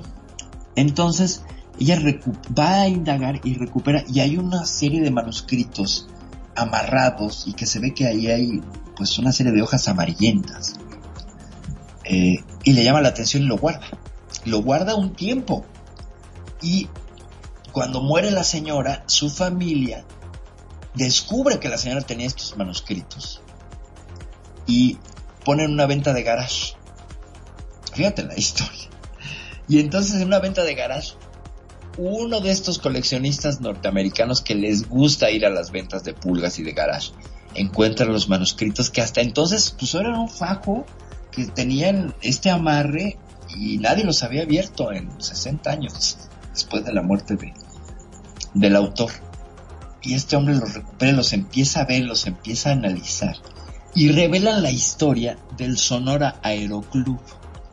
El Sonora Aeroclub eh, son una serie de dibujos de una sociedad secreta que se supone que no existió, pero que hay fundamento muy inquietante en los diarios de ciertas partes de San Luis, Missouri, Estados Unidos, de el mismo Chicago, Illinois, de avistamientos de objetos voladores con forma de cigarro por allá de 1888. Y está esta historia fantástica de un objeto que cayó y que el piloto lo recuperaron y después de tirar la, la torre de la iglesia, este objeto y el piloto lo recuperaron y lo intentaron atender y murió y lo enterraron, cuya ubicación tuvieron que borrar el nombre del piloto porque el mismo gobierno de Estados Unidos, estamos hablando de 1910, eh, ya andaba indagando, ¿no? Ya estaban los famosos hombres de negro por allá de 1910 con sus bigotes y sombreros de bombín. Pero lo que nos revela el, el Sonora Aeroclub es una serie de dibujos y esquemas de dirigibles. Es decir, parece que el Sonora Aeroclub y Charles del Show, que también era ingeniero, y además era ingeniero eh, aerostático, porque pues en ese entonces se manejaban globos aerostáticos, eh, fue un entusiasta de los dirigibles que además eran autopropulsados y que utilizaban cierta tecnología a vapor para trasladarse por los cielos. Esto es muy asequible y muy factible porque para el año que fueron eh, realizados los dibujos de The Show que son una maravilla, podrías tener enmarcados en tu casa y decorarían precioso porque son de unos colores y una factura eh, gestual bárbara, eh, te narra la historia de estos entusiastas millonarios del centroeste de Estados Unidos, sí, la parte centroeste, eh, que invertían para crearse globos y andar paseando por los cielos de Estados Unidos aterrorizando a los ciudadanos. Y hay registros eh, periodísticos. ¿Cómo ves, Magnum? ¿Te sabías esta historia del Sonora Aeroclub? La verdad que no, no lo conocía, pero qué increíble, vos fijate que muchos entonces de estos avistamientos pudo haber sido del Sonora Aeroclub. Es correcto, es correcto, sí, sí. O sea, yo, yo, yo digo un enfático sí porque hay mucha coherencia. A ver, ¿había las capacidades tecnológicas para crear dirigibles? Sí. ¿Era muy caro? Sí. Pero curiosamente, los miembros del Sonora Aeroclub eran millonarios. Por allí se habla de JP Morgan, este multimillonario que se hizo rico con el tren en Estados Unidos, con las vías del tren. JP Morgan después pues invirtió, y es un paradigma en negocios ese hombre, eh, invirtió y estuvo siendo mecenas de figuras de la talla de Tesla, de Alexander Graham Bell o de Edison, que son contemporáneos, o sea, estamos hablando de personas inscritas en este mismo, en esta generación. Entonces es muy factible que sí se crearan y que lo que hace el show es solamente llevar una registro anecdótico de lo que hacían en este Sonora Aeroclub, que no cualquiera entraba, porque cómo tenían que entrar siendo millonarios o teniendo una afición extrema por los dirigibles. Entonces, ¿cuál era la regla del, del Sonora Aeroclub? Que nadie supiera del Sonora Aeroclub. ¿Sabes? Entonces hacían sus pruebas y sus viajes y todo, y quedaban registrados en avistamientos en un diario, al menos el más famoso, es un diario de San Luis, Missouri, te digo, de 1880 y tantos, donde cantidad de, de testigos narran la forma de un objeto con forma de cigarro. Entonces, así tienen la forma los dirigibles que se popularizaron al principio de, las, de la década de- del siglo pasado, de la década de los dieces, con eh, los, la- los pues se, utilizaban para labores de reconocimiento en la Primera Guerra Mundial. Y más adelante, pues tenemos el famoso incidente del Hindenburg, ¿no? Esta bestia gigantesca de 300 Claro, sí, sí. El, el- el alemán, ¿no? El dirigible. Es correcto, que inspiró una película que se llama La tragedia del Hindenburg, atracando en el, en el, en el, ¿cómo se llama? El iódromo, eh, acaba teniendo un accidente y pues estalla porque pues, son bombas de tiempo, están llenos de hidrógeno. Y no sé si era hidrógeno o nitrógeno, no me acuerdo cuál era. Claro, porque en realidad era este el problema fundamental era que era este un combustible muy volátil, o sea, donde tomaba eh, chispa o cualquier cosa automáticamente ardía, ¿no? Ese era bastante complejo. Ahora estaba viendo, justamente entré eh, para buscar un poquitito de este hombre que nació el 4 de junio del 1830 en Prusia. Dice que es uno de los artistas outside más tempranos conocido en América, creador de dibujos, collage y acuarela de aviones, dirigibles, globos y máquinas voladoras, que fueron descubiertos décadas después de su muerte. En el otoño del 1899, como habías comentado, Charles del Chau, un carnicero retirado de Houston se embarcó en un proyecto que lo ocuparía durante más de 20 años. Lo que comenzó como un manuscrito ilustrado se convirtió en un proyecto obsesivo que resultó en 12 libros grandes, ilustrados a mano, con más de 2.500 dibujos relacionados con los dirigibles y el desarrollo del vuelo. Los diseños de Del se parecen a los tradicionales globos de aire caliente con detalles visuales fantásticos, collage y texto. Los dibujos a mano de las máquinas voladoras que él bautizó como Eros se entremezclan con páginas de collage llamada Press Bloom, con miles de recortes de periódicos, y acá viene el tema, relacionado con los acontecimientos políticos y los avances tecnológicos de la época. O sea que también estaba al tanto de todo este hombre, ¿no es cierto? De las cosas que pasaban. Vos fijate qué obsesivo que era. Eh, hasta inclusive muestran fotos de los libros. Increíble que lo hayan tirado a la basura. Son increíbles esos dibujos. Es como vos decís, para enmarcarlo y tenerlo hasta como arte, ¿no es cierto? Es correcto, ¿verdad? Que están bellísimos. Bellísimos, los colores que tienen sobre todo. Sí, parecen como de circo, ¿no? Y entonces, ¿qué cual. hace Show? Eh, explora las posibilidades eh, de diseño de los dirigibles. Les coloca dos motores, les coloca eh, tren de aterrizaje, estira la idea del dirigible hasta donde su imaginación le da. Y entonces eso lo convierte en un diseñador eh, pues que rompe. Y fíjate, era carnicero. En ese dato sale que era carnicero, por ahí en otra página lo citan como ingeniero. A lo mejor después se convierte en ingeniero, en ese entonces pues no, no necesitabas más que hacer tu propia carrera. Eh, Hay quien dice que todo esto y que no hay sustento histórico de, de, de lo que sucedió con el Sonora Aeroclub. Sin embargo, varias fuentes que me he topado sí señalan este recorte de periódico, al menos el de San Luis, Missouri, 1888, avistamientos y eh, pues no se lo podían explicar. Y luego está este ca ese caso único del piloto este que cae y que lo recuperan y que luego pues se muere. Eh, este piloto traía un casco que no se lo quitan que pide que no se lo quiten para no ser reconocido. Como se supone que el Sonora Aeroclub era una sociedad secreta, a lo mejor era muy conocido, ¿sabes? Eh, tú a saber, es un hijo de JP Morgan o algo por ahí. Y entonces quiere guardar el anonimato y se muere y lo entierran con todo su casco. Cuando nada más le veían los ojos, decía. ¿Sabes? Entonces, no sé si te acuerdas de la película esta del Wild Wild West con Will Smith. Ah, Eh, sí, sí, sí. Bueno, eh, donde esta tecnología es steampunk. Que por cierto, este año, en los 19 años de Second Life, el tema va a ser el steampunk. ¿Sabes? O sea, todo va a ser con, con estética steampunk. Entonces, ya sabes, movido a vapor. Estos dirigibles que, que proponía o que usaba la, la Sonora, el Sonora Aeroclub es muy interesante porque ellos declaraban que tenían un combustible que desafiaba la ley de gravedad. Y a mí me parece que haciendo un análisis muy riguroso, pues el helio con el que inflamos los globos desafía totalmente la ley de gravedad, escapa a su control.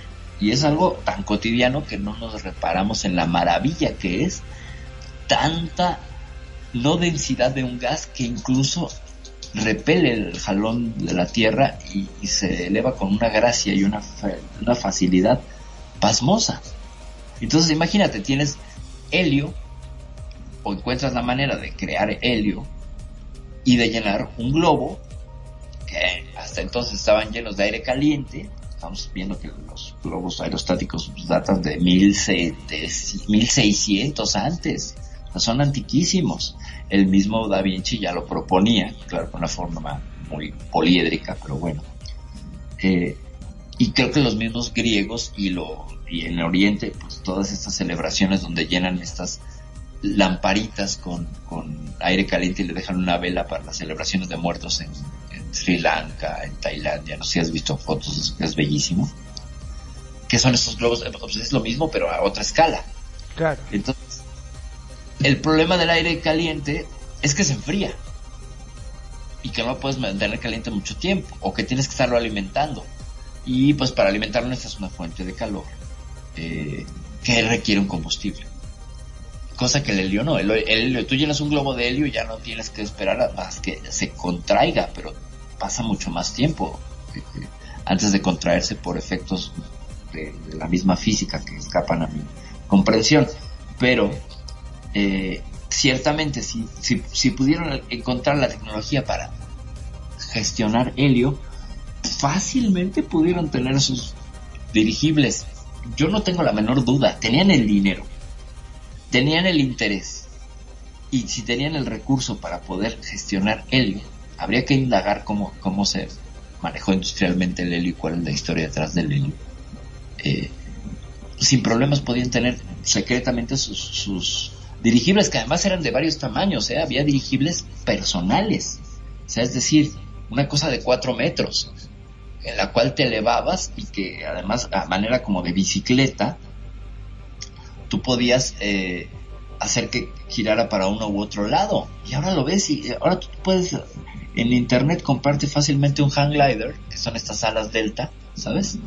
Y te avientas de una cima de una montaña y vuelas, ¿no? Claro.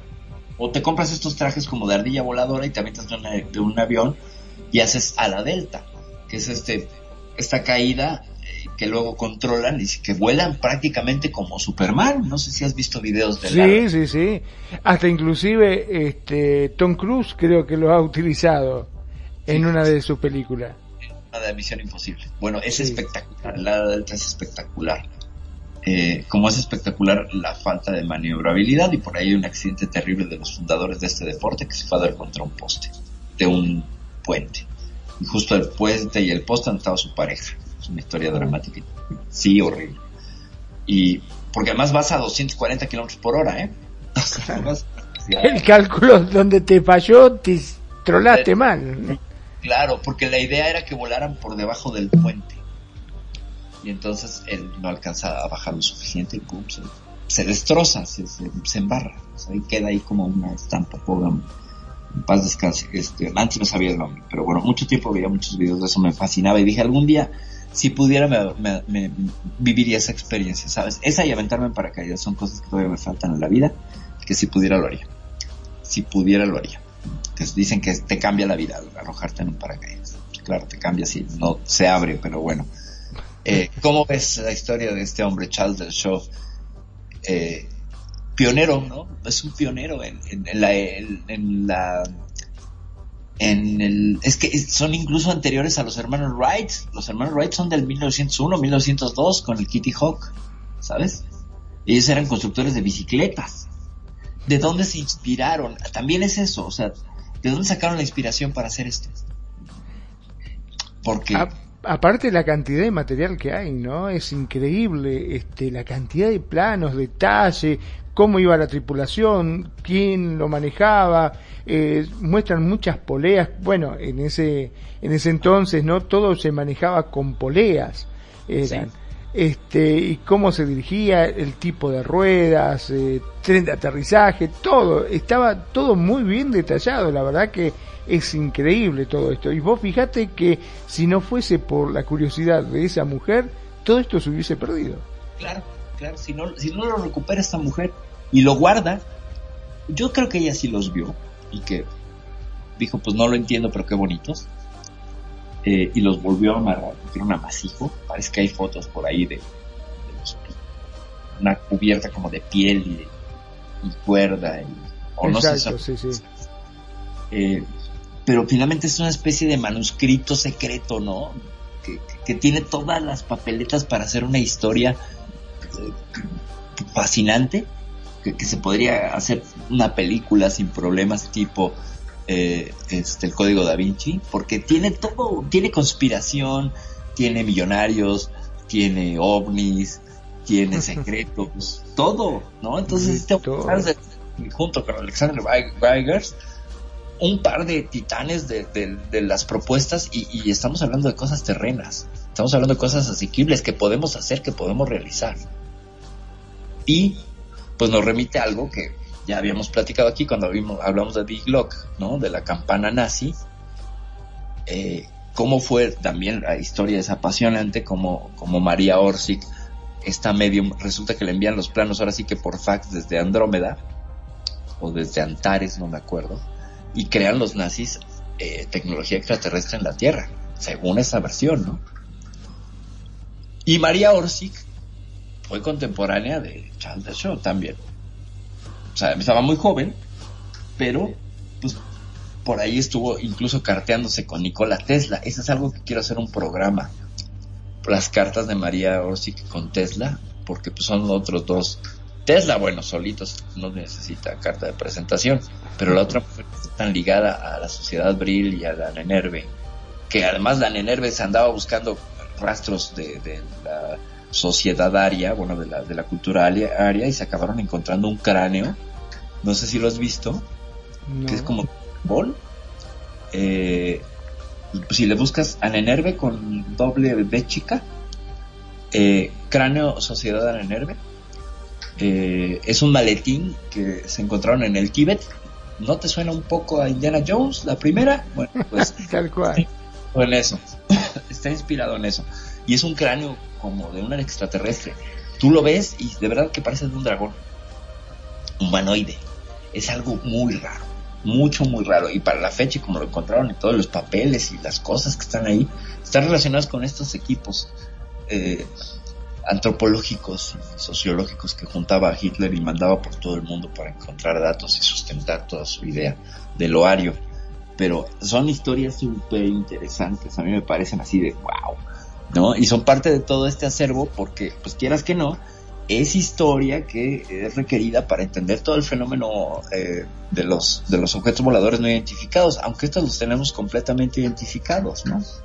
Y Claro, pero ahora, en su momento, cuando recién habían aparecido, era algo asombroso, era algo que la gente, yo me imagino, diría, ¿qué son esos habanos voladores? O sea, no tenía lógica.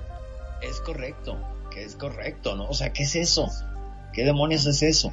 Ahora, fíjate, eh, recientemente ya para que cerremos, a, raíz de que, de que pues, salió toda la desclasificación OVNI y todo este asunto que hemos venido hablando y tratando, eh, la, la el US Navy, la Fuerza Naval de Estados Unidos, tiene una patente muy interesante que es un aparato de compresión y fusión del plasma.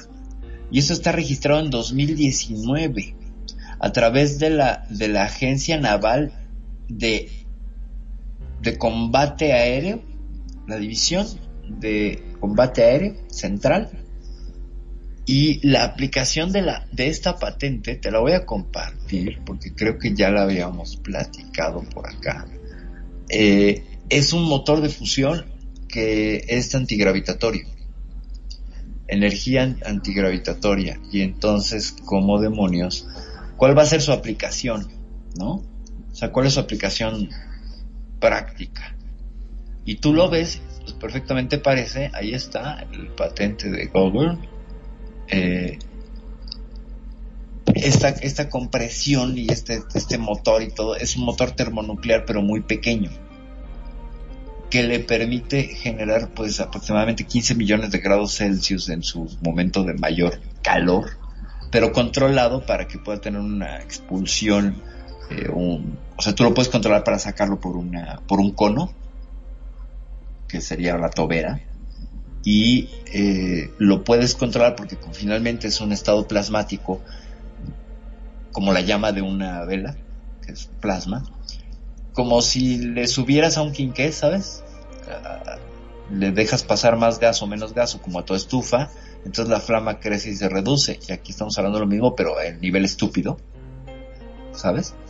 Y te permite sustentar un objeto eh, contra la gravedad por el calor que genera, ¿sabes? Entonces se eleva por calor. Eso es, y, y estamos hablando de una patente de hace dos, tres años y de la, de la, de la Marina de Estados Unidos. Eso te iba a preguntar, justamente la Marina, por ser una de las fuerzas también, tienen que, eh, en este caso, patentar las cosas que ellos hacen. Claro, sí, sí, sí. Eh, te voy a decir por qué. Ya cuando vemos la patente es porque ya le encontraron una aplicación comercial civil. Mientras tanto son proyectos clasificados, ¿sabes? O sea, es que sería contraintuitivo que tú digas, tengo un arma secreta, pero aquí está la patente. o sea, claro, por eso, a eso me refería, sí, sí. Sí, justamente, entonces te permite... Eh... Lo que hacen es que aquí ya pasó periodo de prueba, la cosa es funcional, y entonces la patentan, ¿por qué? Porque tiene una, una rebanada, un sesgo, una arista de comercialización. Y entonces al poner la patente y todo, es que a ver quién le entra. ¿Me explico? Como se patentó el microchip. ¿Quién le entra? Aquí está la patente, vamos a hacer negocio. Claro. ¿Es eso? Para que aparezcan los capitales. Exactamente. Entonces, pues aquí vemos esta, este, este, este ducto, este ducto que crea una cámara de vacío. Eh, Están funciona... hasta las ecuaciones y todo, ¿eh? Está todo, sí, ahí lo ves. Son las, entonces, pues básicamente, ¿qué es? Es ese motor que confluye en un centro, parece una cruz, y ese centro es, tú estás viendo en, en, plano, en la vista desde arriba, es ese motor que parece una campana y que le permite crear un vacío toroidal como una dona, o sea, crear una dona de energía y entonces en el hueco de la dona es que se eleva, ¿sabes? Entonces, eh, y es una tecnología que existe, ahí está, y está patentado, y bueno, es un chorro larguísimo, ¿no? O sea, le estoy nada más como leyendo el resumen. Eh, y pues se propone como el motor de un cohete, ¿no? O sea, para un cohete. Entonces yo digo, bueno, sí, pero un cohete, ¿para qué quieres que sea antigravedad cuando en el espacio no hay gravedad?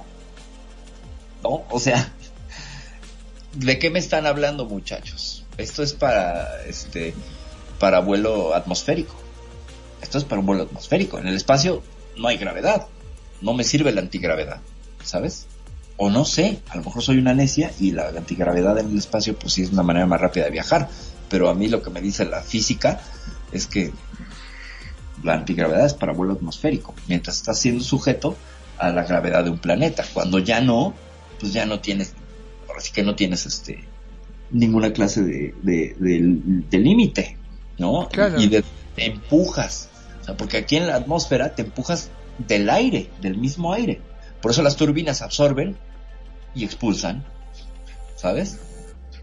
En el espacio no puedes absorber nada. Yo de pequeña, aquí no sé si voy a darle un- una caricia a mi ego, pero me gustaba dibujar como dirigibles espaciales que dentro de mis elucubraciones de, de imperios galácticos y todo, siendo una hija de Star Wars, que te puedo decir, eh, eran las naves perfectas porque se alimentaban del hidrógeno del universo, entonces era infinito el, el combustible. Al absorber el hidrógeno, no necesitaban combustible, o sea, ¿sabes? Entonces, y tenía como 8 o 9 años cuando, y por ahí debo tener los dibujos. Nunca lo, lo llevé más allá, me pareció un ejercicio que decía, bueno, la lógica me lleva esto porque tengo las naves perfectas, ¿no? Entonces pertenecían a una, a unos dibujos que hacía, porque hacía dibujos de todo, de todas tonterías. Eh, y luego me di cuenta que si es factible hacer un motor que se alimentase del hidrógeno en el, en el espacio. Por ahí voy a buscar los dibujos, los voy a escanear para que los veas. Son como de mil... buenísimo. Sí, sí, sí. Siempre he sido una fan de la ciencia ficción así, pero...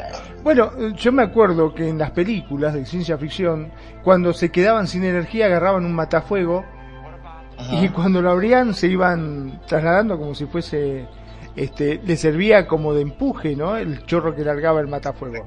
Es correcto. Sí. El problema es que ahí te das cuenta cómo son los viajes espaciales, porque estás viendo desnudo el tanque de combustible. Cuando se acabe, ya no te puedes impulsar más. Exacto. Entonces se supone que si no hay una fuerza que se oponga, al no haber aire, pues oxígeno, nitrógeno, bla, eh, no hay fricción. Entonces, libremente, pues cualquier empuje puedes volar a una velocidad mayor y a una distancia mayor. O sea que este, este extintor o matafuegos, pues con poquito que sacaras te podías mover relativamente bien. No sé si es en la película de gravedad donde los utilizan también. Claro, exacto. eh, y sí, es factible.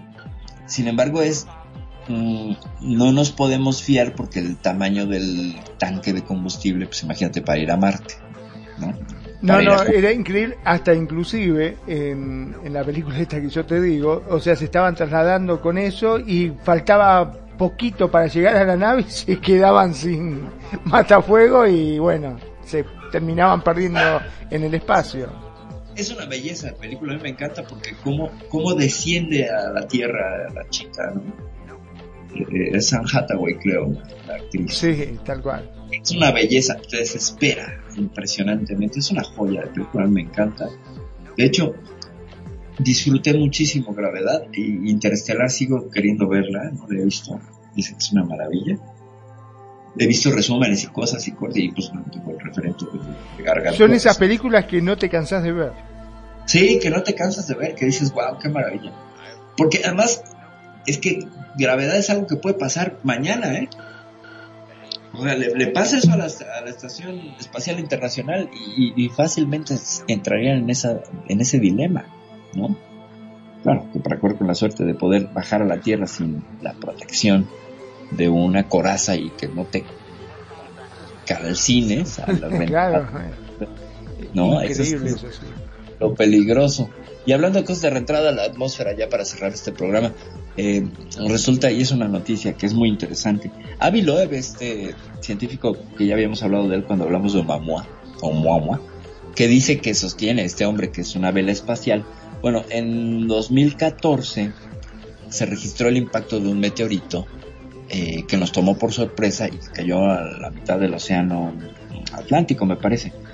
El hecho es que por la trayectoria y la velocidad de este meteorito, que entró a 240 mil kilómetros por segundo, o sea, una estupidez de velocidad, los meteoritos entran pues a 5 mil, 7 mil kilómetros por segundo. ¿Ok? A veces hasta el orden de los cientos de kilómetros por segundo. Son más lentos los que están dentro de nuestro sistema solar.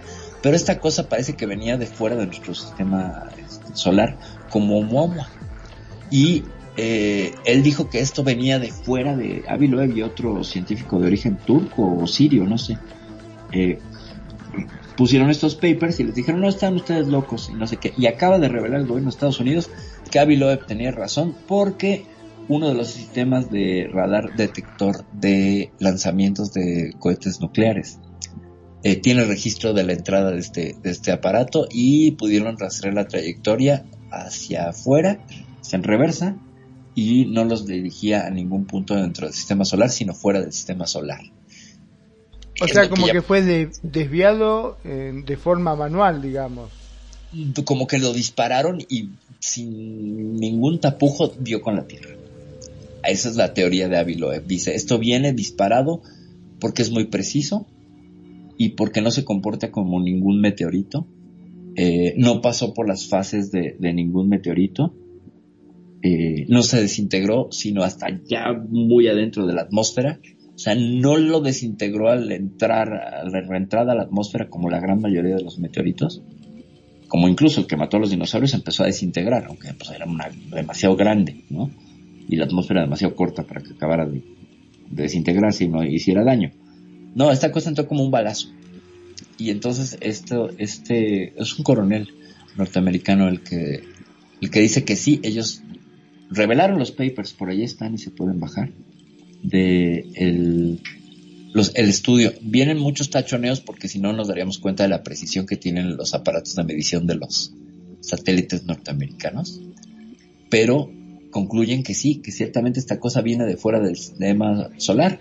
Entonces no solo Oumuamua o 21 Borisov, ese otro que medía como 500 metros y que también venía de fuera del sistema solar, sino que este, siete años antes, o seis, eh, nos impactó y está en el fondo del océano y están juntando fondos para ir a recogerlo.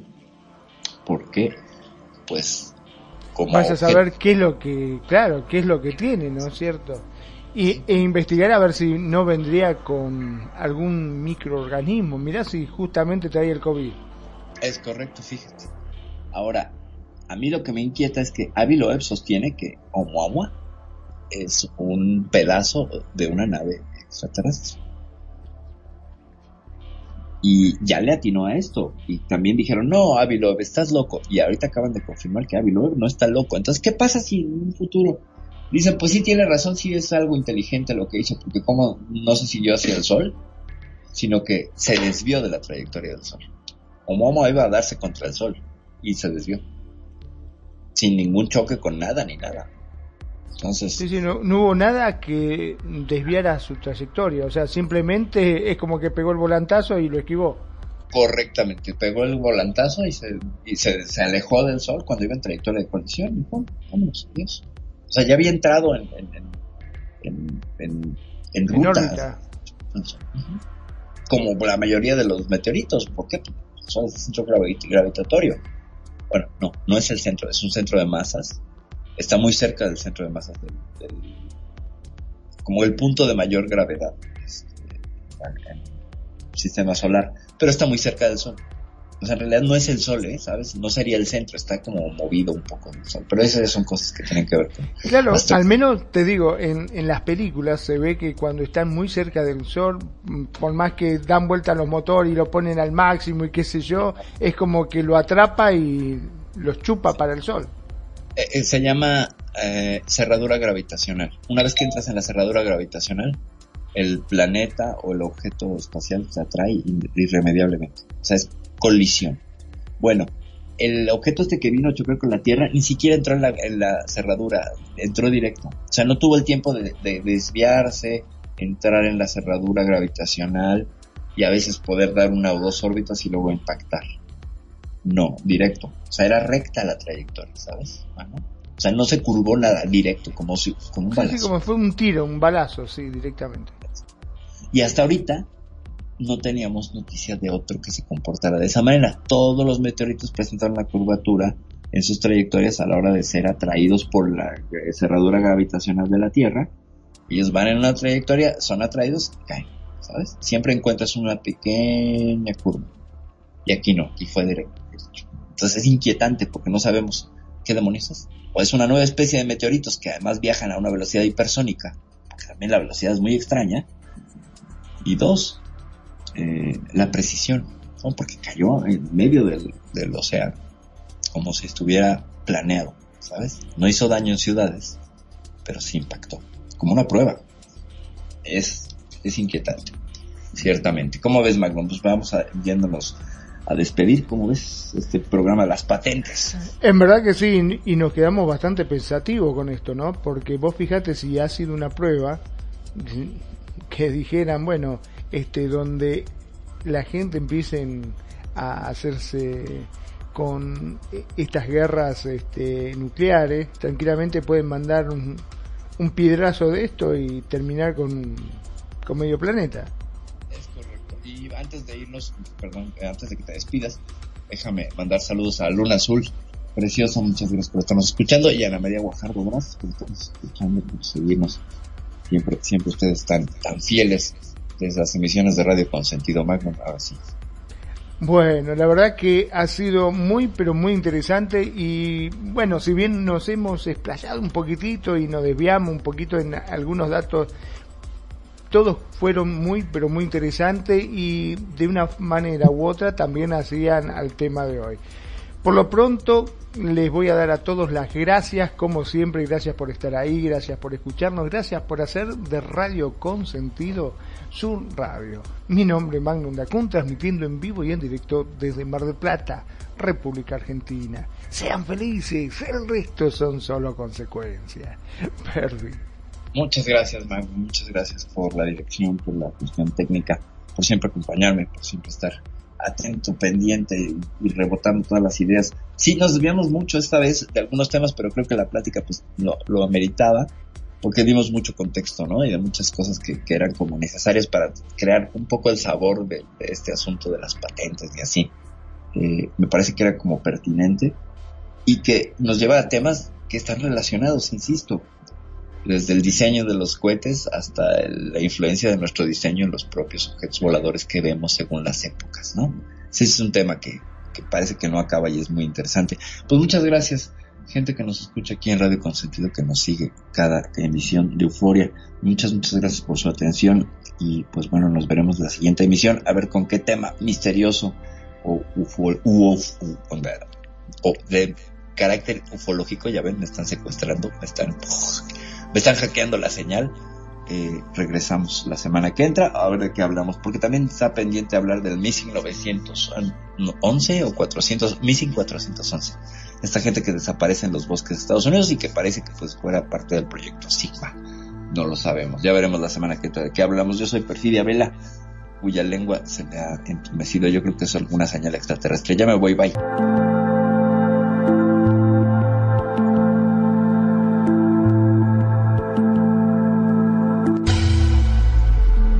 Buena música. Solo la puedes escuchar por aquí. Radio Consentido, consintiendo tus oídos. Tu mejor opción en radio por Second Life.